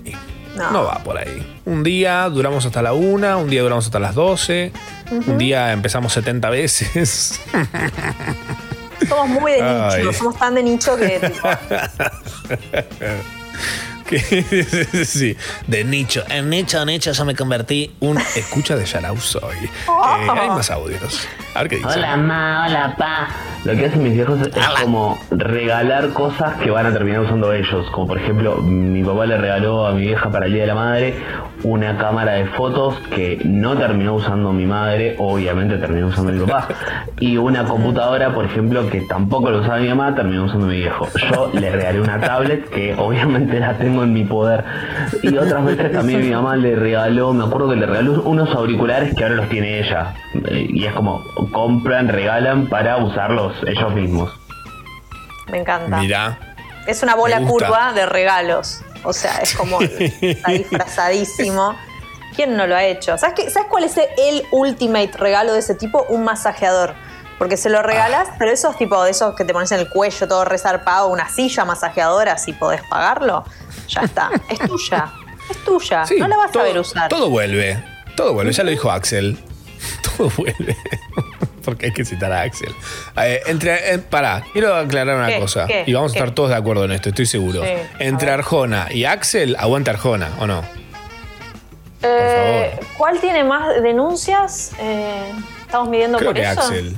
Axel. Creo que Axel. Entonces No, va ganando Arjona. el talento. Sí, claro, Ah. pero el chabón tiene una- unas líricas, ¿eh? Y por lo menos uno se puede consumir irónicamente y el otro no. O sea que vayamos con. ¿No? Es eso. Para mí no existe tal cosa, ¿eh? El consumo irónico. es Ay, sí, Damián de- Cook. Dale. Ni siquiera lo vi el video, es parte de la información que tengo y no. Eh, vi el título. Pero sí está bien, es cierto, no debe, no debe existir el consumo irónico, es muy probable, es muy probable. No debe existir el consumo irónico. Me gusta cómo habla Damián Cook. Me imagino que habla así todo el día en la vida. Está todo el día en la casa hablando de esta manera. Le habla a la mamá de esta forma. Habla con los padres en esa casa de 50 pisos que tiene. ¿Es un narcotraficante de, de Chaco? ¿Puede ser? ¿Que Puede tiene ser. una mansión? Puede ser. Le vamos a preguntar algún día a Dam- a Dami Cook. Dami Cook, le mandamos un beso. Seguramente no está escuchando porque está haciendo historias o haciendo Mm. trigot. Hay más audios. Hola, ma- hola, pa. Bueno, en realidad no me acuerdo si regalé algo pedorro o no porque tengo memoria de pez. Pero, eh, nada, hablando de traumas y abandono, me acuerdo que cuando íbamos al súper con mi mamá, eh, me largaba a llorar cada dos por tres porque sentía que me abandonaba y no le encontraba y nada, alto escándalo y capaz que estaba del otro lado de la góndola. Ay, papito. Pobrecito. Traumas. Me gusta. Trauma. Qué ¿A vos te hicieron eso alguna vez? ¿Qué? ¿Que, me traumaron? Bocha. Sí. ¿En serio? No. Sí, no. No. sé, me traumé yo, yo sola. Vos te traumaste sola. Mambeadas. Em, Se lavan las manos los padres. Oh, eso, eso es por culpa tuya, boluda. creo que, o sea, nunca me, per- me perdí en un lugar, eso no me acuerdo. Me acuerdo sentir igual sí, como que tipo me abandonaron, como que te vinieron a buscar tarde al colegio. Ponele, eso es el Ah. abandono máximo, porque los ves a todos Ay. irse a comer. Y vos estás con la, con la directora, el tipo, y la secretaria de la directora esperando un gil. ¿Por qué me hicieron eso? Ay. Y la directora como queriendo irse a su casa. Si tuviera un celular la directora, ¿sabes qué? No, en esa época. Ay, Claro. señores. Qué cosa de loco. Yo si tuviera que hablar de mi escuela, ¿eh? yo si tuviera que hablar de ese lugar horrible. Pero bueno, así están, ¿no? Están todos muertos. Y no gracias a mí, ¿eh? lamentablemente. Más audios. Hola, pa, perdoname. Otra cosa que hicimos con las uñas ahorita fue una cajita de fósforos que consistía en dos maderitas a las que tuvimos que lijar y hacerles dibujitos y cositas arriba, pegadas en una cajita de fósforos que podés comprar en cualquier supermercado. Y nada, sí, eso creo que también fue para un día de la madre. Bueno, está lindo eso. Está mejor, qué sé yo. ¿Qué vas a andar construyendo una caja de cero? Tenés cuatro años. Cla- ah, y a esa edad sí. Pero. Ya está, le pegás arriba todo, ya está. Hacelos hacer otra cosa, no algo que no se va a usar. Hacelos, no sé. se va a usar igual porque va a salir horrible porque lo hizo un nene. Tipo, no son los mismos que hacen las zapas de Adidas, no. Todos son nenes no- como nosotros, no estamos preparados para eso. ¿Vos de, de chica jugaste ponerle a cosas onda como al súper o cosas así, como de. A morir. A, a morir. tener un local, a tener, ¿jugaste a tener un local o algo así? Todo, todo el tiempo. Todo el tiempo. cosas- Es re entretenido. Ahora, mi pensamiento es el siguiente. A un nene de 5 años, vos le decís, mira, vos tenés que llevar a postillar esto, y tenés que llevar a esto al correo, esto en la FIP, esto lo tiene que firmar, te lo tiene que volver sellado. Y el nene lo hace perfecto. Porque a mí me hubiese gustado a esa edad hacer esas cosas, jugar al adulto. Porque es lo que uno quiere hacer cuando es chico. Jugar al adulto, Jugar totalmente. jugar al adulto. banco.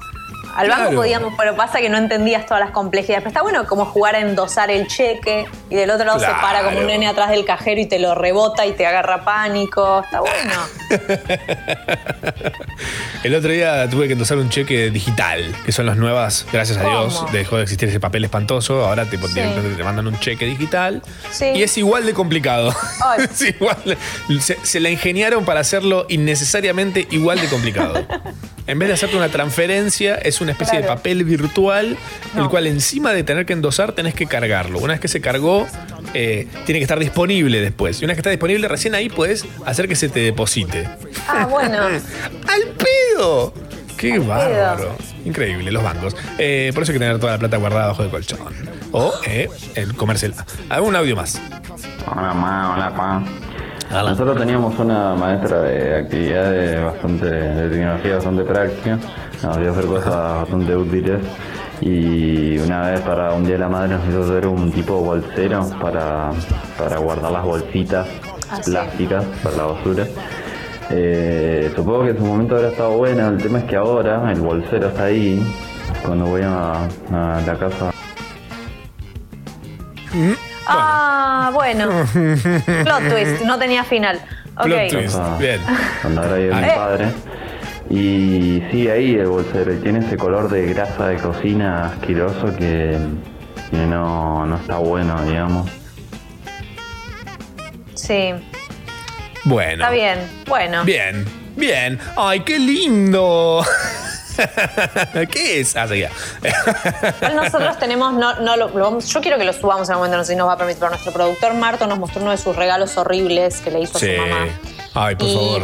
Se los puedo, se los puedo describir porque es- a mí me, me- me llegó mucho esa imagen. Son como, es una cinta que le cuelgan unos corazones de una forma que están ahí y están, tienen pegados como eh, maíz pisingallo, eh, porotos, como toda una, una serie de cosas pegadas que la madre todavía guarda, aparentemente, y lo tiene ahí y lo ama, porque las madres hacen eso con las cosas horribles.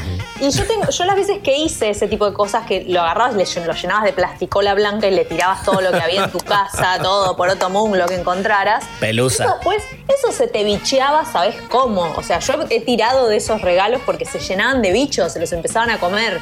No sé si les pasó, yo tenía hebillas para el pelo que tenían como ese tipo de cosas, porque en un momento pintó esa, esa cosa ahí rústica, y se llenaban de hormigas y bichos, se los comen. No sé cómo llegó hasta el 2020 esos corazones que le hizo sin, sin tener gorgojos, no sé. Mira, te lo voy a decir yo. Es tan feo que ni las hormigas lo quieren. Mentira, pobre Marto. Pobrecito. Pero ese niño creció y hoy es eh, José Luis Rodríguez. No, mentira, es el capo detrás de Tienda Barabara. eh, que hay que, debemos un sorteo, me acordé. Ah, bueno, ya que Debemos estamos. un sorteo. Para variar, siempre colgados. Pam, pam, pa, pam. Pararam. Pam, pam, pam, pararam.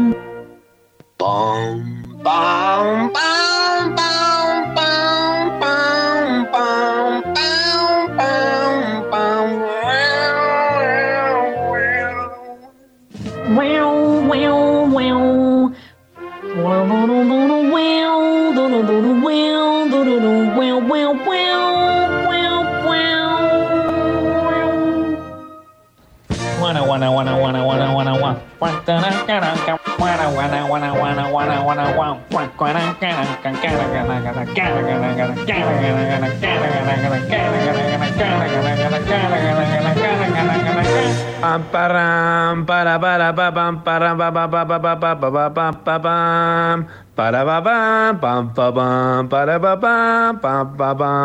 para Ah, no, no era así. Machorama, Tamara Kinderman y gran elenco. Sharau. Cuac, cuac, cuac, cuac, cuac. Cuac, cuac. Y desde la sensualidad del graznido de un pato. ¿Sí es graznido? Sí, ¿no? creo que sí. Un graznido de un pato. Un cuaquido. Eh, sí, le damos la bienvenida al pato del día, el único, el verdadero pato, no una gallina de agua, ¿eh? no se confundan como los forros esos de Duck of the Day en Twitter, que ya van a pagar. El grandísimo y único y nuestro querido columnista, el señor Pato Materi. Hola, Pato. Buenos días, Maipa, ¿cómo están? Buen día. ¿Andan Estamos bien? bien. Estamos muy bien. ¿Vieron cómo se oscureció de pronto? Sí, no sé si. Pero, o sea, me quedé sin, sin mi luz. Sí, pero los patos no nos mojamos, así que no pasa Ah. nada. Water of the do- dog's back. Water of a dog's me, back. me resbala como water of a dog's back. Eh, de hecho, aproveché recién, hice una cosa que le recomiendo a mucha gente que tal vez no se dio cuenta, pero metan el tender. metan el tender. Ahí aparece Damon Albarn haciendo una versión hermosa de su canción. Acá, en el- acá atrás, tirado en el sillón, ¿no? ¿Cómo andas, Pato? Bien, bien, muy bien. Hoy disfrutando un sábado eh, tranquilo, pensando en qué regalos de mierda hice eh, a mi madre, que hasta le pregunté y nos está escuchando y no se Ah. acuerda. Oh, no Eh, se- sí, se acuerda. No se olvida No de esas cosas. Sí, no sé. Yo sí recuerdo que hubo una etapa eh, donde le regalé muchos ceniceros. Tipo, era uno atrás de otro. Ella, cuando yo era chico, fumaba bastante. Entonces, la costumbre mía era evento que hubiera cenicero. Me fui de Bien. viaje cenicero. Fui a un taller de, de hacer cosas con, con, viste, la, la cerita esa, cenicero. Sí, claro. Con, con un dibujo, con una eh, inscripción, que sí, que no. Y debe haber como 40 ceniceros tirados en la casa de ella porque quedaron Me muero. ahí. Así que el regalo sería, es más que un regalo, es tipo un género. El género cenicero. El que género cenicero es como para el lugar, tu, tu place to go para regalarle cosas a tu madre. Ay, sí, sí. Así que le pido perdón, digo, acá públicamente. Hoy, hoy, tipo, una mamá te cancela directamente. Totalmente. Directamente te cancelan las madres. Que te cancele la madre, terrible igual, ¿eh? No hay, no hay vuelta de ahí. Y pero debe haber mucha gente que.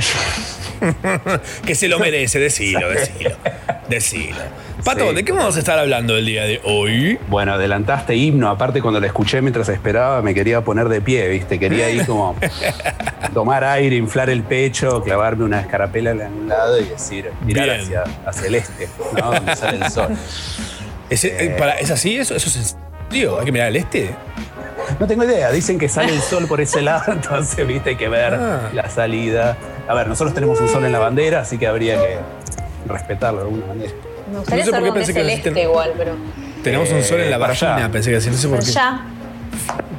Justo en el Zoom que todos estamos en diferentes cuadraditos, como para allá, a mí me señala para acá, mirror de image. Bueno, está bien. Ah, no, no, no, un sol en la bandera. Pero Vamos, a hablar sí, de, vamos a himnos. hablar de himnos. Bien. Himnos, Me himnos. encanta. Vieron que, que los himnos son como, como algo muy. Este, es como una música enaltecedora y que, que demanda respeto y que tiene que ser como, como así. Épico. como- claro, épica y tiene que ser respetada y hay que ubicarse en el momento. Y, y hay historias así de que los himnos casi como que los, los bajó Dios desde las alturas y enalteció a algún pobre mortal que lo iluminó, el hijo compone, hijo. Bueno, y él se puso y escribió el himno. Eh, Claro. Pero claramente, digamos, la realidad histórica es totalmente diferente y pasa en la música también, como por ejemplo de los Estados Unidos. El himno de los Estados Unidos que exactamente Conocido. todos lo conocemos. porque Vemos todas las películas y porque cada vez que hacen un partido de algo eh, lo ponen y lo cantan y si hay un show se canta y si hay algo se canta. En realidad era una canción de taberna de borrachos londinenses ingleses del siglo XVIII. No. Me encanta. obviamente con otra letra, ¿no? Pero Ah, la claro. melodía era exactamente la misma. Eh, era un club que era, se llamaba la, la Sociedad Anacreóntica, porque Anacreón fue un poeta griego que escribía poemas de bebida y eróticos. De la que va. Esto- de que es la, Estaba es la en la única, pomada, o sea, estaba la pomada. La, mezcla exacta, ¿no? Chupi y chupa. Entonces, entonces estos, estos ingleses así dementes tenían esta canción y eventualmente fue llegando a, a- a las Américas del Norte, Estados Unidos, y eso se fue reconvirtiendo y se adoptó en 1931, o sea, no fue hace tanto, siglo XX recién, se adoptó como el himno oficial de los Estados Unidos. Wow. Wow. Qué, lo- cualquiera. Me, me encanta igual esos orígenes así que decís, "Ah, a ver, no, no debe ser muy común que el origen de un himno sea una bizarreada. Ponele, no sé, el, el de México. ¿Sabés historia del de México? El de México tiene, tiene una historia buenísima porque es algo como que pasaría en una telenovela propia de ellos, ¿no? Eh, o sea, Perfecto. uno entiende de dónde viene. Eh, en, el, en 1853 se hizo un, un concurso para recibir poemas para un himno nacional, porque no tenían, y una mujer que se llamaba Guadalupe González del Pino le dijo a su novio, que era poeta, se llamaba Francisco González Bocanegra, dijo, che, presentate y, y escribí una letra. No, no, que me voy a presentar, que esa porquería, que no, pinche cabrón, que a mí no me interesa. Bueno, entonces la chica no tuvo mejor idea que encerrarlo en una habitación en la casa de sus padres, le empapeló las paredes con imágenes de la historia de México hasta ese momento y dijo, hasta que no me pasas un poema por abajo de la puerta, no salís. El tipo se quedó ahí encerrado. Tremendo. Escribió, escribió, escribió, pasó un papelito, la mina al viejo, buenísimo, vale, lo dejó salir, lo presentaron, ganó, y esa es la letra No. del himno mexicano. Uy, ¿te imaginas? Y que, que el, el próximo himno argentino, me imagino, el próximo himno argentino surge de esos posteos de Instagram de, de etiqueta tres amigos y uno de esos tres amigos tiene que escribir el himno. Nada. Wow. Y te ganas una, un iPad. Un iPad. que seguir estas ocho cuentas, ¿viste? La puta madre. qué bueno. Qué- sí, qué- me encanta. Esa historia me parece alucinante. ¿Está chequeado? ¿Sabemos si eso está chequeado o Está relativamente chequeado. En general estas historias eh, su- suelen ser, eh, parece que no, pero son, son bastante chequeadas porque los himnos son como, como objeto de estudio de muchas ramas. De historiadores, de historiadores de la música, de musicólogos, de historiadores de, de las letras. Entonces, en general, se chequean por varios puntos. Siempre hay algún tipo de dibujo y alguna cosita así. Este, Claro. Un poco de, de pimienta. Obvio. Si no, ¿sabe qué? Me encanta. ¿Qué, qué, qué otra, qué otra? Estamos hablando con Pato Materi para los que recién están amaneciendo. Buen día, ¿eh? esas lagañas que son, ¿eh? ¿Qué va a comer? La- hay un, tabule. La Eh, de lasaña. Estamos hablando con Pato Materi, que Pato Materi es un genio de la música. Sos- ¿Cómo, cómo es, cómo es el, el- el- el título de, de- para que la gente diga, ah, es un hombre que puede hablar de esto? No un- cualquiera como estos otros dos que están acá haciendo radio sin saber lo que es locución. El papel ese que me dieron en la facultad dice licenciado en dirección orquestal. O sea, director de Ahí orquesta. tenés. Esa es la. Un tipo que sabe. O sea, que vos haces la mímica, vos haces esa cosa de mover el palito. me- me- se, está, se está revolcando en la calle la gente que está escuchando la Sí. este momento que sabe. Dice, ¿cómo le va a decir paleta? Eh, La varita ¿qué es- mágica le dicen La varita también, ¿no? es una varita. ¿Cómo se dice? Batuta. La batuta. Ah, la batuta, claro. Esa es la, la. Ahí tenés la batuta. Ahí tenés. Por eso agarra la batuta, ¿viste? Entonces va y- Te juro, siempre tuve eh, como la eh, curiosidad de entender qué, qué hace. Porque de repente yo veo que está el director moviendo la batuta y hay gente que como que no lo está ni mirando ahí tocando su instrumento. o que de repente eh, paran y dicen, no, eh, vos estás haciendo. Y yo dije, ¿cómo, qué- qué- cómo se dio cuenta? Ves un ensayo y decís, es un- ¿cómo, ¿cómo hace? Me gustaría que algún día nos explique, si se puede, para los mortales, ¿no? Si, se- si hay forma de explicarlo, de cómo Lo puedo explicar rápido, si querés. Estaba así como un, un veloz. Sí. O sea, para el director de orquesta, su instrumento es la orquesta. O sea, él no toca un piano, un violín, nada. Él tiene a la orquesta con sus músicos. Su trabajo principal es en ensayo venir y decir, ok, vamos a hacer esta obra y mi, mi interpretación de esta obra es tal. Y él tiene que ir ordenando Jo. los sucesos dentro de los 100 músicos que tiene adelante para que eso que él quiere hacer o ella quiere hacer suene.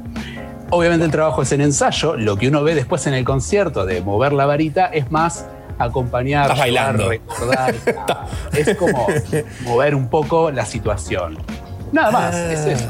Digamos, no Ay, es me que interesa, uno- haría todo un programa de esto, ¿eh? o sea, como, porque tengo un montón de dudas, como, pasa que se, se- se, tipo, se pierde, yo me siento que si yo fuera parte de una orquesta me re perdería, aunque lo practiqué mil veces, como en un momento me pierdo, y yo te miro a vos, ¿entendés? Y es como, ¿puedo retomar con Mirá, eso? O sea, lo- los gestos que uno hace en general ubican dentro de lo que, lo que sería el compás, ¿no? Viste que cada, Claro. cada gesto de la mano dice, bueno, primer pulso, segundo pu- pulso y demás. Y un poco con, la, con cómo vos te movés estás incitando a que la gente toque de una o de otra manera. Claro. Eh, ahora bien, si vos de repente, que en general los violines, esos instrumentos no se pierden mucho porque casi que están tocando todo el tiempo. Entonces tienen la partitura ahí adelante. Y ya que un músico profesional se pierda, ya es como Claro. Claro, sí, sí, sí, sí. pero hay, hay instrumentos. Imagínate el pobre hombre o mujer del triángulo y que toca el triángulo. En una obra que dura una hora y media, toca en cuatro compases al final. Así que está una hora, 29 minutos sentado Estaba justo en el baño, sí, como, sí. o leyendo el diario o, o en. Twitter, ¿viste? Bien abajo, como para que no se note en el DVD que están filmando. Todo tapado, ¿viste? Y el tipo No, tienen hermoso. que contar hasta que llegue su momento para tocar. Obviamente en esas situaciones va contando mentalmente y a su vez lo mira el director o la directora y cuando el director lo mira y le dice, toca, pero con Claro. la cara y el gesto, Claro. el tipo va y hace ping y toca. Ah, Y ya está. Qué y de ahí bien. se va a la casa. ¿no? Ay, me encanta. me encanta, me parece espectacular esto. Para, seguimos con los himnos. Estamos hablando de himnos hoy con Pato Materi. Eh, ¿Qué otro himno tenemos así que tenga una data que digas esto? Toma, te volvés loco. Su voz. Mira, un- hay, hay uno que a mí me parece, me gusta mucho, aparte con estas, estas dudas musicales que ustedes tienen, que es algo que siempre me gusta contar. El himno de Holanda, ¿sí? Ok. Donde Sí. tenemos a la- las Netherlands, que tenemos a la reina máxima, que es nuestra Argentina de acá. Eh, es acróstico. Acróstico significa que cada verso empieza con una letra que, si lo leemos verticalmente, hace una palabra. ¿No? O sea, yo junto una palabra. La, ¡Ey! La palabra. Dan que- Brown. Totalmente, estamos. Esto- El- el meme- esta el parte meme le está gustando a Dan Brown. Ya está escribiendo un libro. Ya está ahí. Sí, sí. Sí. Eh, Hay que ver si los libros de Dan Brown no son acrósticos, ¿eh? Es muy probable. Ojo. Quizás los, los ocho que tiene dicen punto lee, ¿viste? O algo así. Re profundo el Dan. Sí. Este, este, esto que, que deletrea el himno es la- la- el nombre de un héroe de ellos en una revuelta que tuvo eh, Holanda contra España hace muchísimos años, que es Willem van Nassau. Entonces, el primer verso empieza con la W, el segundo con la I, el tercero con la L y así. Eh, Wow. pero no es, no es el- la situación musical acróstica más interesante del mundo. La, la que a mí siempre me gusta contar, y esto muchos lo conocen, pero es- está buenísimo, es que nuestras notas musicales como las conocemos en español, do, re, mi, fa, sol, la, si, provienen de un himno eh, donde acrósticamente cada verso empieza con una de nuestras sílabas que resultan ser nuestras notas musicales. Es un himno que se escribió en el siglo VIII para San Juan Bautista, que es un himno, y me va a perdonar mi novia que sabe latín, así que voy a decir todo muy mal. Eh, es un himno que se llama Ut queant laxis, que es como empieza el primer verso. La palabra ut es do, o sea, en, en francés, por ejemplo, do se dice ut. Y cada verso Ah. empieza ut queant laxis resonare fibris mira gestorum famulituorum solve poluti labli ratum sancte Johannes que así termina. eh, San Juan. Y, de- y de ahí viene. Eso, unos años después, cuando. O sea, esto es todo en la época medieval, ¿no? La música medieval tiene todos sus temas. Guido d'Arezzo, que era un compositor italiano que hizo este, gran parte del cancionero, el cancionero medieval de, de canciones, agarró ese, ese himno, esa letra, y usó una melodía que, que daba vueltas por, por el mundo, conocida, donde cada nota, de cada primera nota de cada sílaba, ut, re, mi, fa, sol, la, si, eran las notas musicales do, re, mi, fa, sol, la, si. Entonces, eso, ese himno, además de hacerlo musical, lo usó para que la gente practicara solfeo. Entonces, cantara desde ut, desde re, desde mi, desde fa, desde sol. Qué bueno. Y todo esto se conecta a los regalos que le hacíamos a nuestros padres, que solfeos eran los que sobraban en los dibujitos horribles que hacíamos. Si si algo sobraba en esos soles horribles, con esos rayos espantosos. Bueno, pero boludo, wow, esto es un datazo. Esto para Un mí, datazo. esta información me da ganas de volver a la vida en sociedad para poder solamente mencionarlo. Yo, ¿Sabías que? Tremendo. Con una pipa. ¿no? El, el cielo sacó un screenshot recién. No sé si lo Que apretó el del volumen de abajo y el para el prendido. En cualquier momento, para mí era un rayo eso. O sea, en cualquier momento lo vamos a estar escuchando, pero bueno. Explotan todos los vidrios de todas las casas. Sí. ¿Qué otro, qué otro himno, programa. Pato? ¿Qué otro? Después algo que ah, es, es- obviamente quiero, quiero contar un par de anécdotas del, del himno nacional argentino, o sea, de nuestro himno. Porfis. Pero para llegar a eso quiero contar algo que siempre me pareció muy interesante, que es, ¿ustedes se acuerdan de lo que nosotros llamamos el saludo a la bandera? Sí. Que, que ¿Se acuerdan la letra, por lo menos cómo empieza, aunque sea... Sal de Argentina. ¿Esa está?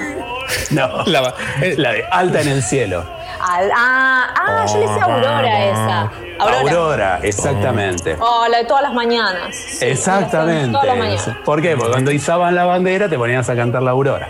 Re. Bueno, Aurora, Aurora en realidad no es el nombre de la canción, es el nombre de la ópera argentina de la cual surge la canción a la bandera. La canción en sí es un aria para tenor que se llama Alta en el cielo, porque así empieza, Alta en el cielo, un águila se ¿no? etcétera, etcétera, etcétera, etcétera. Ujú. Y es, eh, es un área de esta ópera que se llama Aurora, por eso la conocemos a la canción como Aurora, de Héctor Panizza. Héctor Panizza era un, era un- un compositor argentino que, que su, su producción fue a principios del 1900 y en, y en su- una de sus únicas óperas nacionales, o sea, con temática de, de problemáticas nacionales, fue este, de, de- de la Revolución de Mayo en 1810, sucesos que ocurrieron en Córdoba, ese es el, el argumento de la ópera. Eh, tiene esta área que la ópera se estrenó en 1908 en la primera temporada del Teatro Colón, o sea, el Teatro Colón que conocemos hoy en día, porque el Teatro Colón ya existía, pero cuando se inauguró, dentro de esa primera temporada de ópera, la casi única ópera argentina que se hizo fue esta Aurora de Panizza, que originalmente es en italiano. Entonces, la canción Alta en el cielo es en italiano, no es en castellano. ¿Por qué es en italiano? Porque todas las óperas argentinas, sobre todo hasta más o menos la década del 30, se escribían en italiano porque si no, no las interpretaban. O sea, no se hacían, no se estrenaban. Eh, acá los cantantes que, que hacían óperas en el Colón, inclusive, eran todas compañías italianas que viajaban al país a hacer representaciones. Y si a ellos les ponías una obra en español, no la, no la cantaban. Entonces se Wow. en italiano. Y esto fue una costumbre que se dio hasta más o menos 1930, 1935. La ópera esta eventualmente se tradujo al español, de ahí sale la versión Alta en el Cielo. Eh, y el libreto, aparte el libreto en, en italiano la escribió el tipo que escribía los libretos para Puccini, o sea, y para Genier, o sea, compositores grosísimos de Italia. No es que en Argentina siempre decimos, ah, de, de la compositora argentina, la música argentina, es una cagada, pero eran grosos. Era el Lin Manuel Miranda de allá, retarado. Eh, ¿puedo- Su- Sucho, Sucho, ¿la tenemos por ahí para escuchar un toque esa? ¿La, la Tana? La versión Tene.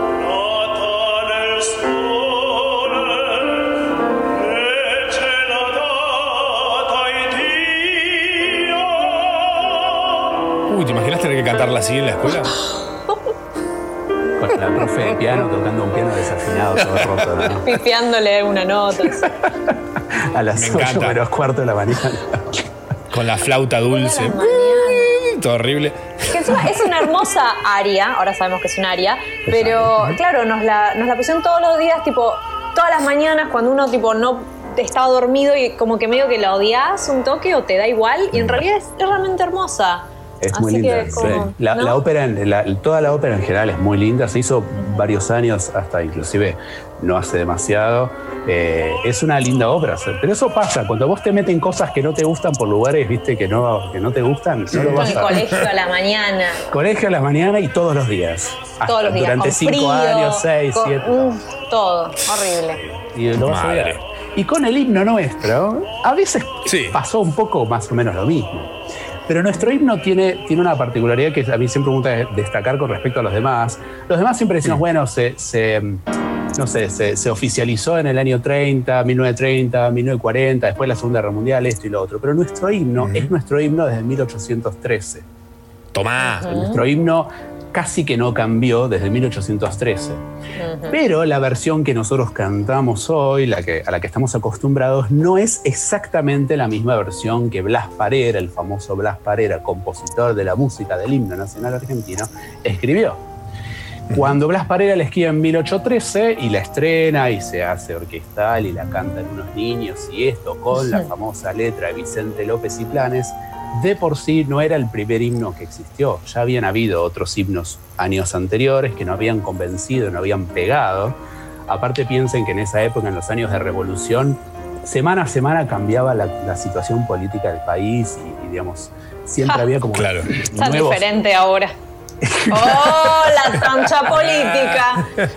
Ahí vamos. Era exactamente lo mismo, ¿no? Entonces siempre Tipo los cambiaba. Era así mismo, pero hace 200 años, ¿no? Wow. Pero claro, o sea, de repente eh, estábamos a favor de España, de repente odiábamos España. De repente Ah. éramos aliados de Inglaterra, de repente odiábamos a Inglaterra. As así argentino as it gets. Totalmente, ¿viste? Desde la primera hora. Entonces la letra fue cambiando y eventualmente se pidió en 1813 que se escribiera una, una letra que, digamos, defendiera los valores revolucionarios de la Argentina Claro. Están haciendo y bla, bla, bla. Bueno, y ese es el himno que este, eventualmente se escribió. Lo que tiene interesante Mirá. es que Sí. el himno así como, como lo conocemos hoy, em, el que nos llega hoy en día en realidad es el que se terminó por oficializar en 1860, o sea, como 50 años después. La partitura que a nosotros nos llega de la época de Blas Parera, Blas Parera este, murió en 1840, pero se exilió del país en 1817, o sea, unos, unos pocos años después de escribir el himno.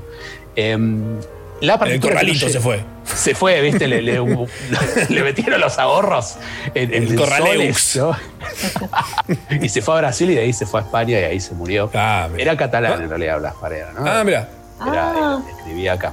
Eso pasaba mucho también. Había muchos compositores argentinos en realidad eran de otro país. Em, entonces, es el, el primero, el manuscrito que nos llega, que es que se demostró y se comprobó que es de la época, lo que no se comprobó ni se demostró es si es de puño y letra de Blas Parera. No significa, porque esto lo quiero lo aclarar, pero por favor, no significa que Blas Parera no haya escrito el himno. Mm. Porque ya alguna vez me han sacado de contexto y salió Ah, que yo dije tal cosa. Claro, total. bueno, Jeremías no. Springfield es grande. Blas Parera Vos estás no queriendo es. sacarle la lengua de, la- de lata a Blas Parera, ¿eh? Ya sé para dónde vas. Sí, Pato. vamos. Que le llegue 200 años más tarde. Blas Parera, en realidad, o sea, lo que sí se sabe es que es de, la, es de la época, pero no se sabe si efectivamente ese manuscrito, que es el más antiguo que existe, es el que eh, escribió él. Además, ese manuscrito no tiene la letra, tiene solo la música. Ah, solo para piano. Este, está en el Museo Histórico Nacional. eh, fue heredado a lo largo de los años, lo recibió una familia que era la familia de Esteban de Luca, que era poeta en la época de Blas Parera, era poeta y, abogado en la época de Blas Parera. Ellas, eh, las hijas de Miguel de Luca, que en realidad el hermano de Esteban, lo reciben, dicen, ah, creemos que sí, que no, no sé qué. Bueno, lo donan al Museo Histórico Nacional y queda ahí Bien. como que se demuestra que es de época, que no importa, o sea, por el papel, por la tinta, por esto, es de época. En ningún lado está firmado tampoco, no dice Blas Parera, para Claro. nada. Claro. Este, entonces se asume que sí. No lo Pero pisó. gracioso- claro, pero lo que sí se sabe es buenísimo porque el manuscrito está en dos hojas como dobladas a la mitad. Cuando lo abrieron para investigarlo, en mil, al principio de 1900, cuando se, se recibe en el Museo Histórico Nacional, del lado de atrás tenía anotaciones tipo de solfeo de una clase, de alguien que dio una clase de solfeo y dijo, bueno, vamos a usar este papel que no sirve de nada, el manuscrito del piano, el himno, toma, a ver, lee, do, re, mi, fa, sol. No. Este, entonces esas cosas Lo que tiene es que este, nosotros eh, o- eventualmente se, se oficializó el de Esnaola, que eh, Juan Pedro Esnaola fue un compositor de fines del siglo este, XIX de nuestro país.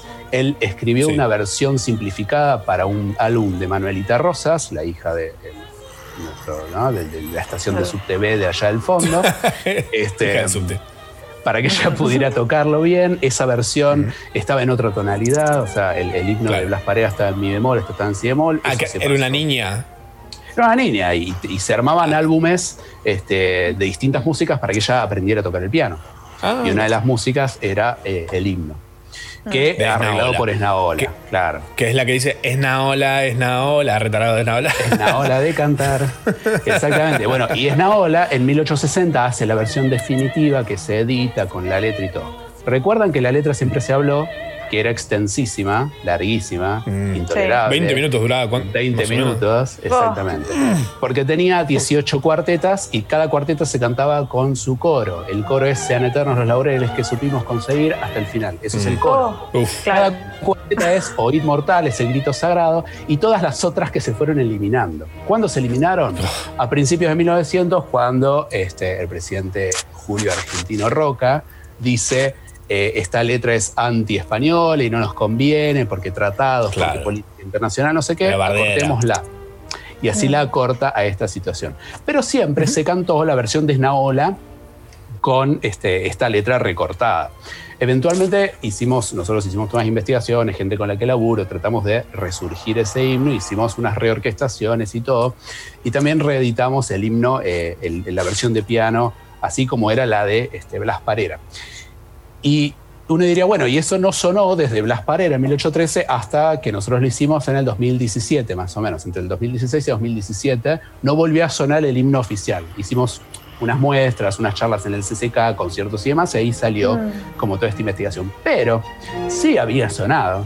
Antes, en 1924, Marcelo T. Alvear, el de la calle que está atrás de la Facultad de Medicina, Sí. Que estaba casado con una Lo he soprano muy caminado, famosa, sí. Verde, ¿viste? Lo lo has pasado por arriba, el pobre Marcelo. Marcelo Torcuato de Alvear, que su esposa era una soprano muy conocida, inclusive tenía eh, un palco de él eh, Oh. en el Colón, desde la Marcelo. Torcuato. Marcelo Torcuato. Pensé que era. Pensé que era mexicano, tipo Marcelote. Marcelote. Marcelote de Alvear. El Marcelote. Marcelote Alvear agarró y dijo, para, ¿cómo puede ser que el himno de Esnaola no sea nuestro himno? Quiero que una comisión de músicos grosos de la época, que fueron, no importa, pero uno de ellos fue Carlos López Buchardo, que es el que, al que se le dio el nombre del, del Conservatorio Nacional de Música durante muchísimos años, antes de que se convirtiera en la UNA. Eh, Ah. Hicieron una investigación, fueron tres compositores que agarraron y dijeron, bueno, la de Esnaola no gusta, vamos a ver la original, famosa, supuesta de Blas Parera de hace ciento y pico de años.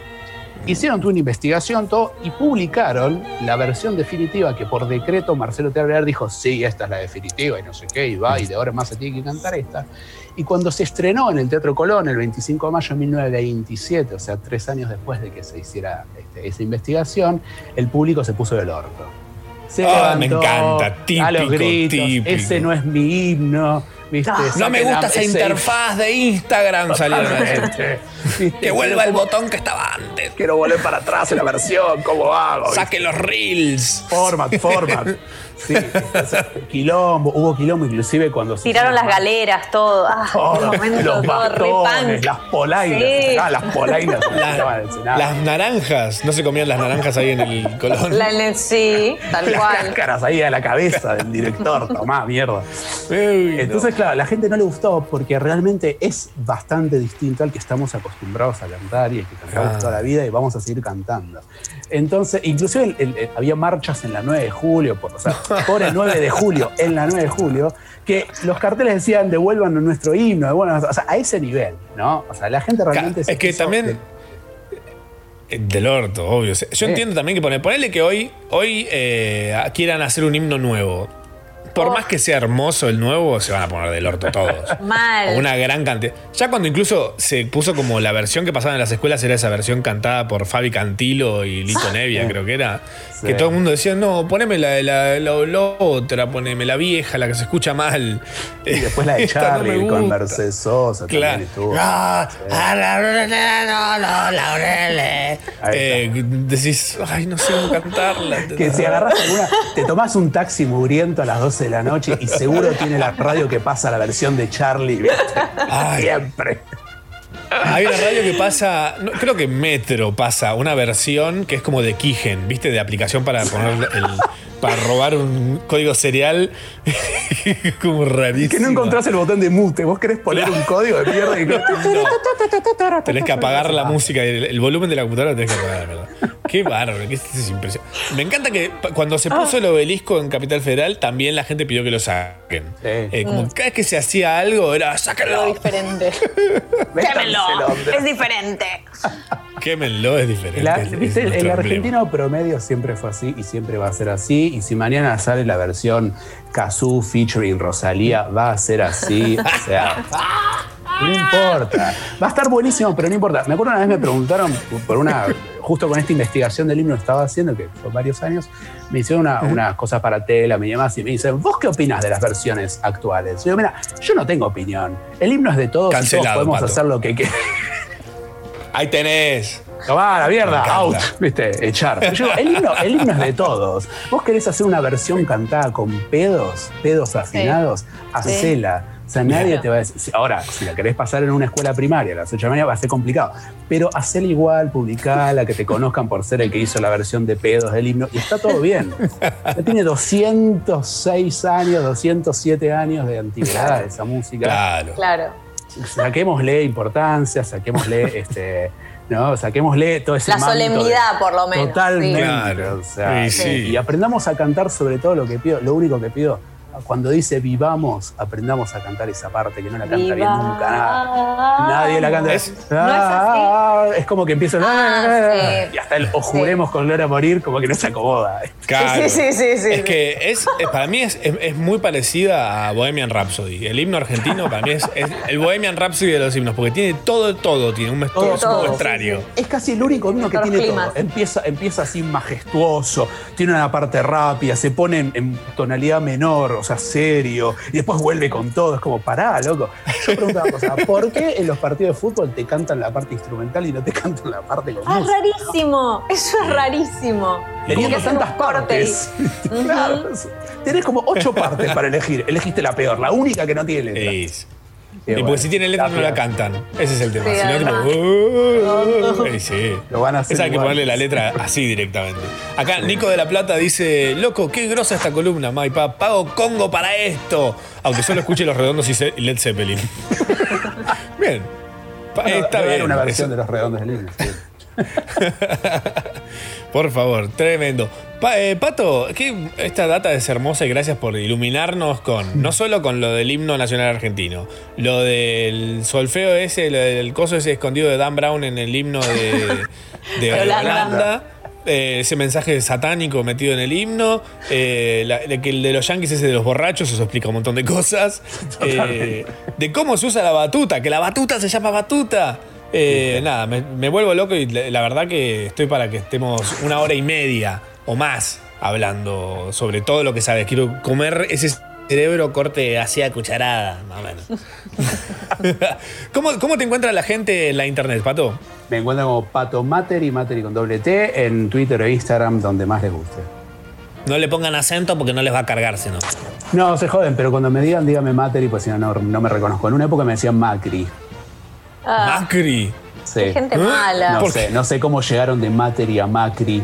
Inclusive en una Sí, obra sí. social me anotaron como Macri. Bueno, Ah. está bien. ¿Qué Bueno. decirte? Eh, ¿qué decir? Mira, si te dieran la obra social de Macri, por lo menos. Por favor, y que me la Claro, pague Macri también.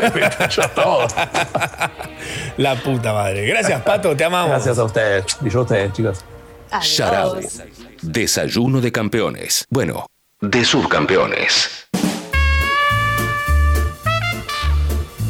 Sí, señor, sí, señor. Qué hambre que hace, ¿no? Ay, sí. ¿Será por la lluvia? Me agarró.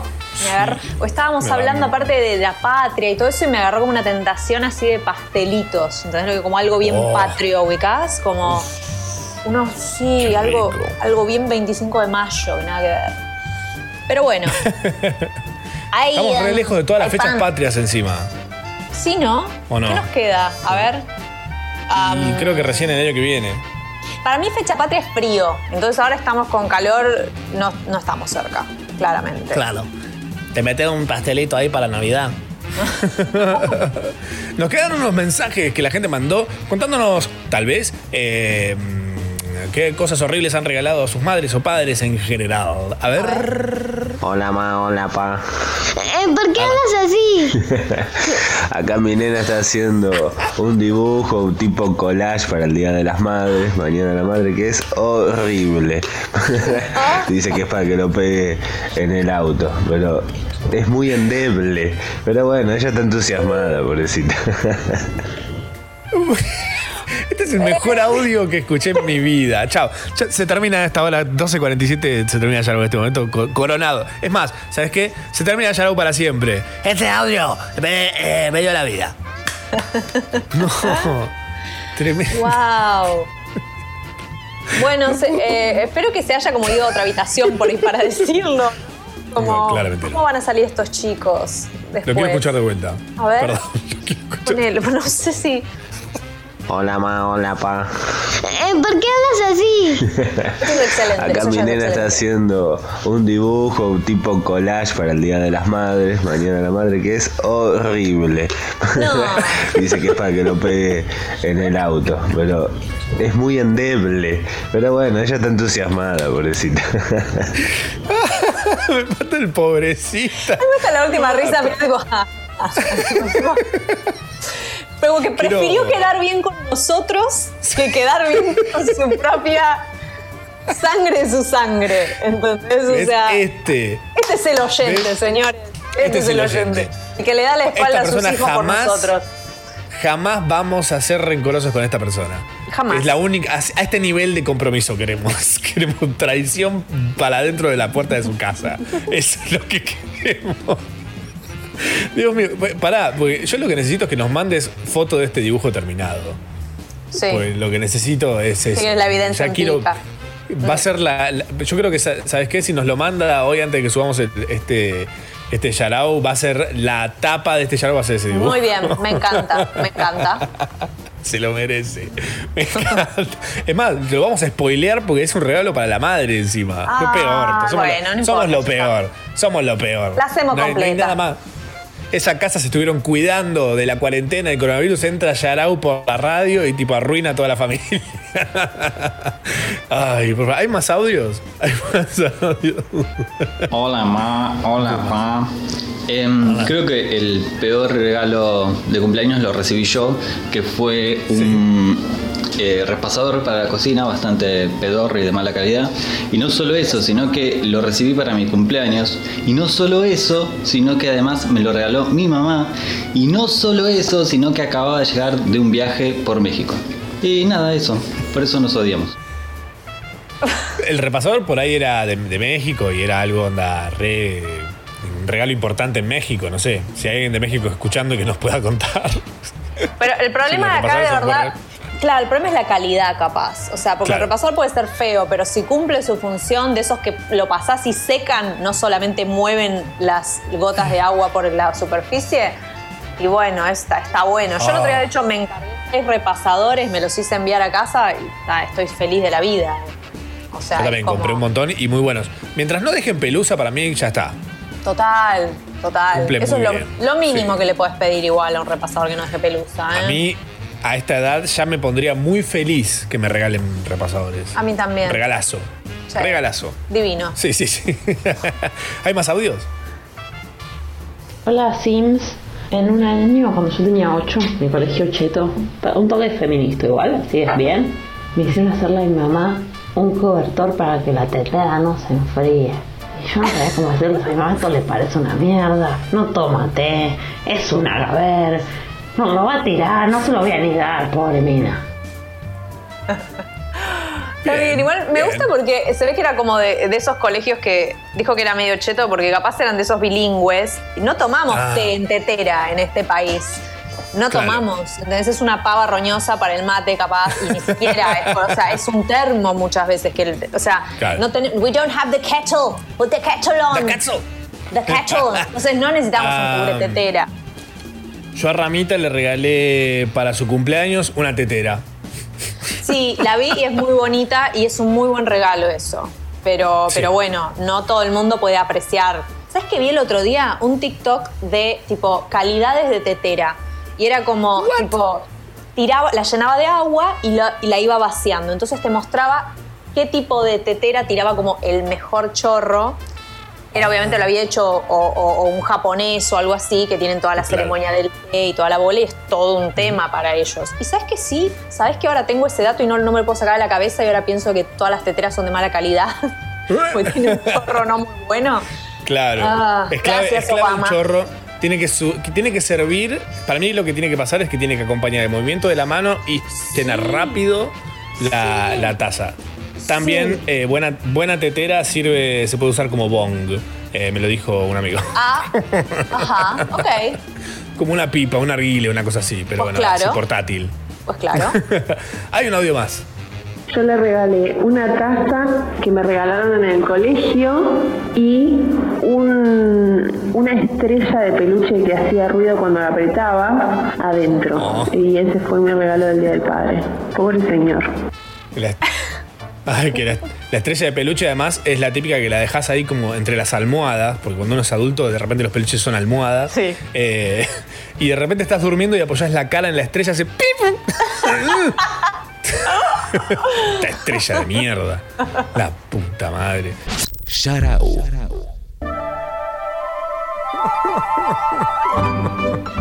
Ay, nos mandaron la foto del regalo endeble. Porque es muy lindo. Es muy lindo. Es muy lindo. Es un lindo regalo. Hay mucho color. Yo creo que J Balvin pagaría mucho por esto, ¿eh? Ah, Ojo. posta. Re, re. Posta. Es un gran. Ahora, bueno, eso. lo van a ver. Lo van a ver pronto. Lo van a ver cuando lo subamos a Spotify, porque lo vamos a usar de portada de- del episodio del día de hoy en Sharao. Ay, me muero es muy lindo. Qué malo que sos, Iván. Eh, te queremos mucho por eso. te volviste nuestro escucha favorito. Es como lo opuesto a. Uy, ¿cómo se llamaba ese que odiábamos? ¿Guido? No. Guille. Guille. Guille. Ah, Guille. Ah, lo odio. Guille que debe estar muerto hace meses. Eh, no, ojalá que no. Así lo podemos seguir odiando, porque si no, viste, no tiene sentido. Eh, aprendimos un montón de cosas hoy en este bello y hermoso Yarao. Eh, aprendimos que vos eras una capa de la porcelana. ¿eh? En frío. Me gustaría. Quiero, yo quiero fotos, si tus padres tienen de esos regalos que le has Ah. hecho y demás. A María, a María que Bueno. tengamos fotos de eso. La vamos a Eh, Para subir. una, galer- una galería de, de cosas, de regalos. Amo. Eh, de los míos lamentablemente no hay, eh, pero bueno. mm, Solo le vamos a mandar un, un beso a Alejandra, mi mamá, que es la mejor mamá que me podría haber tocado. Eh, para que sepan. Gracias. Por culpa de ella, es- esto que, que está acá es así, así como es. Eh, también hay otra cosa que aprendimos en el programa de hoy, es que a los niños hay que contarles la existencia del dinero para que no pidan regalos caros o para que entiendan ¿no? La- cómo se maneja una economía generalmente. ¿Vos te pensás que Papá Noel tiene plata para regalarle iPads y, y Dragonoid Bakugana a todos los nenes del mundo? No. No. ¿Eh? Hay que, hay, hay que saber entender cómo viene la cosa por ese lado. Eh, lo mejor sería tirar el iPhone a la basura, eso ya lo sabemos desde siempre. O sea, lo mejor que puedes hacer hoy por hoy es tirar el iPhone a la basura. Eh, sí, sí, sí. Hay, una canción que se llama Paul McCartney, la cual retuiteó Paul McCartney, eh, siendo él vegetariano, así No que entendió nada. no entendió nada. Alguien le Con- explique. Aprendimos que el Counter-Strike es contraataque, no una palabra tipo Bersuit Bergarabat. Eh, Eso es lo que más me gustó del programa. Lo que más no me gustó. y bueno, toda la data que nos tiró, este, nos tiró el gran Pato Materi, eh, creo que la que más vamos a rescatar es que la lengua de lata de Blas Parera está escondida en algún punto de la ciudad, tal vez debajo de una T gigante. Recuerden que si les encanta Yarau, eh, pueden meterse en congo.fm barra comunidad y bancar los trapos. eh, eh, que nada, así puede Sucho seguir teniendo su tostadita, Tan puede seguir teniendo los plomeros que entran a la casa, yo puedo seguir teniendo la lluvia de fondo, eh, nada, cosas que suceden gracias a ustedes eh, y al amor también incondicional que nos tienen, como el que nos tiene Iván, que nada, prefirió sacrificar a, creo, su hija. Solamente para mejor como que simplemente fue tipo a un lugar y como que buscó un niño random y dijo, jaja, esto es horrible. Quiero decir que también acá lo estamos viendo precioso, o sea, porque nosotros nos hacemos los los duros, nos hacemos los, los hardcore. Es hermoso este dibujo, de verdad que esto es tipo, no lo estamos diciendo para quedar bien. Pero igual, bancamos el compromiso de nuestro oyente. Me mata que le dice endeble. Es Endeble. un monstruo. Es un monstruo. Igual Ay, todo vuelve, todo vuelve.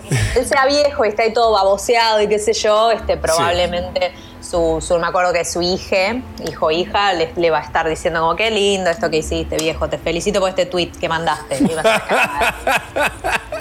Qué bárbaro. ¿Cuántos likes tiene? Bueno, bueno, nada. Eh, bravo, bravo. Gracias a todos por venir. Esto fue Yarau por el día de hoy. Hasta el sábado que viene a las 10 de la mañana. Nos siguen en arroba Yarau Radio en las redes y encuentran la música que suena en Yarau en la música de Yarau en Spotify. Eh, ¿Por qué hablas así?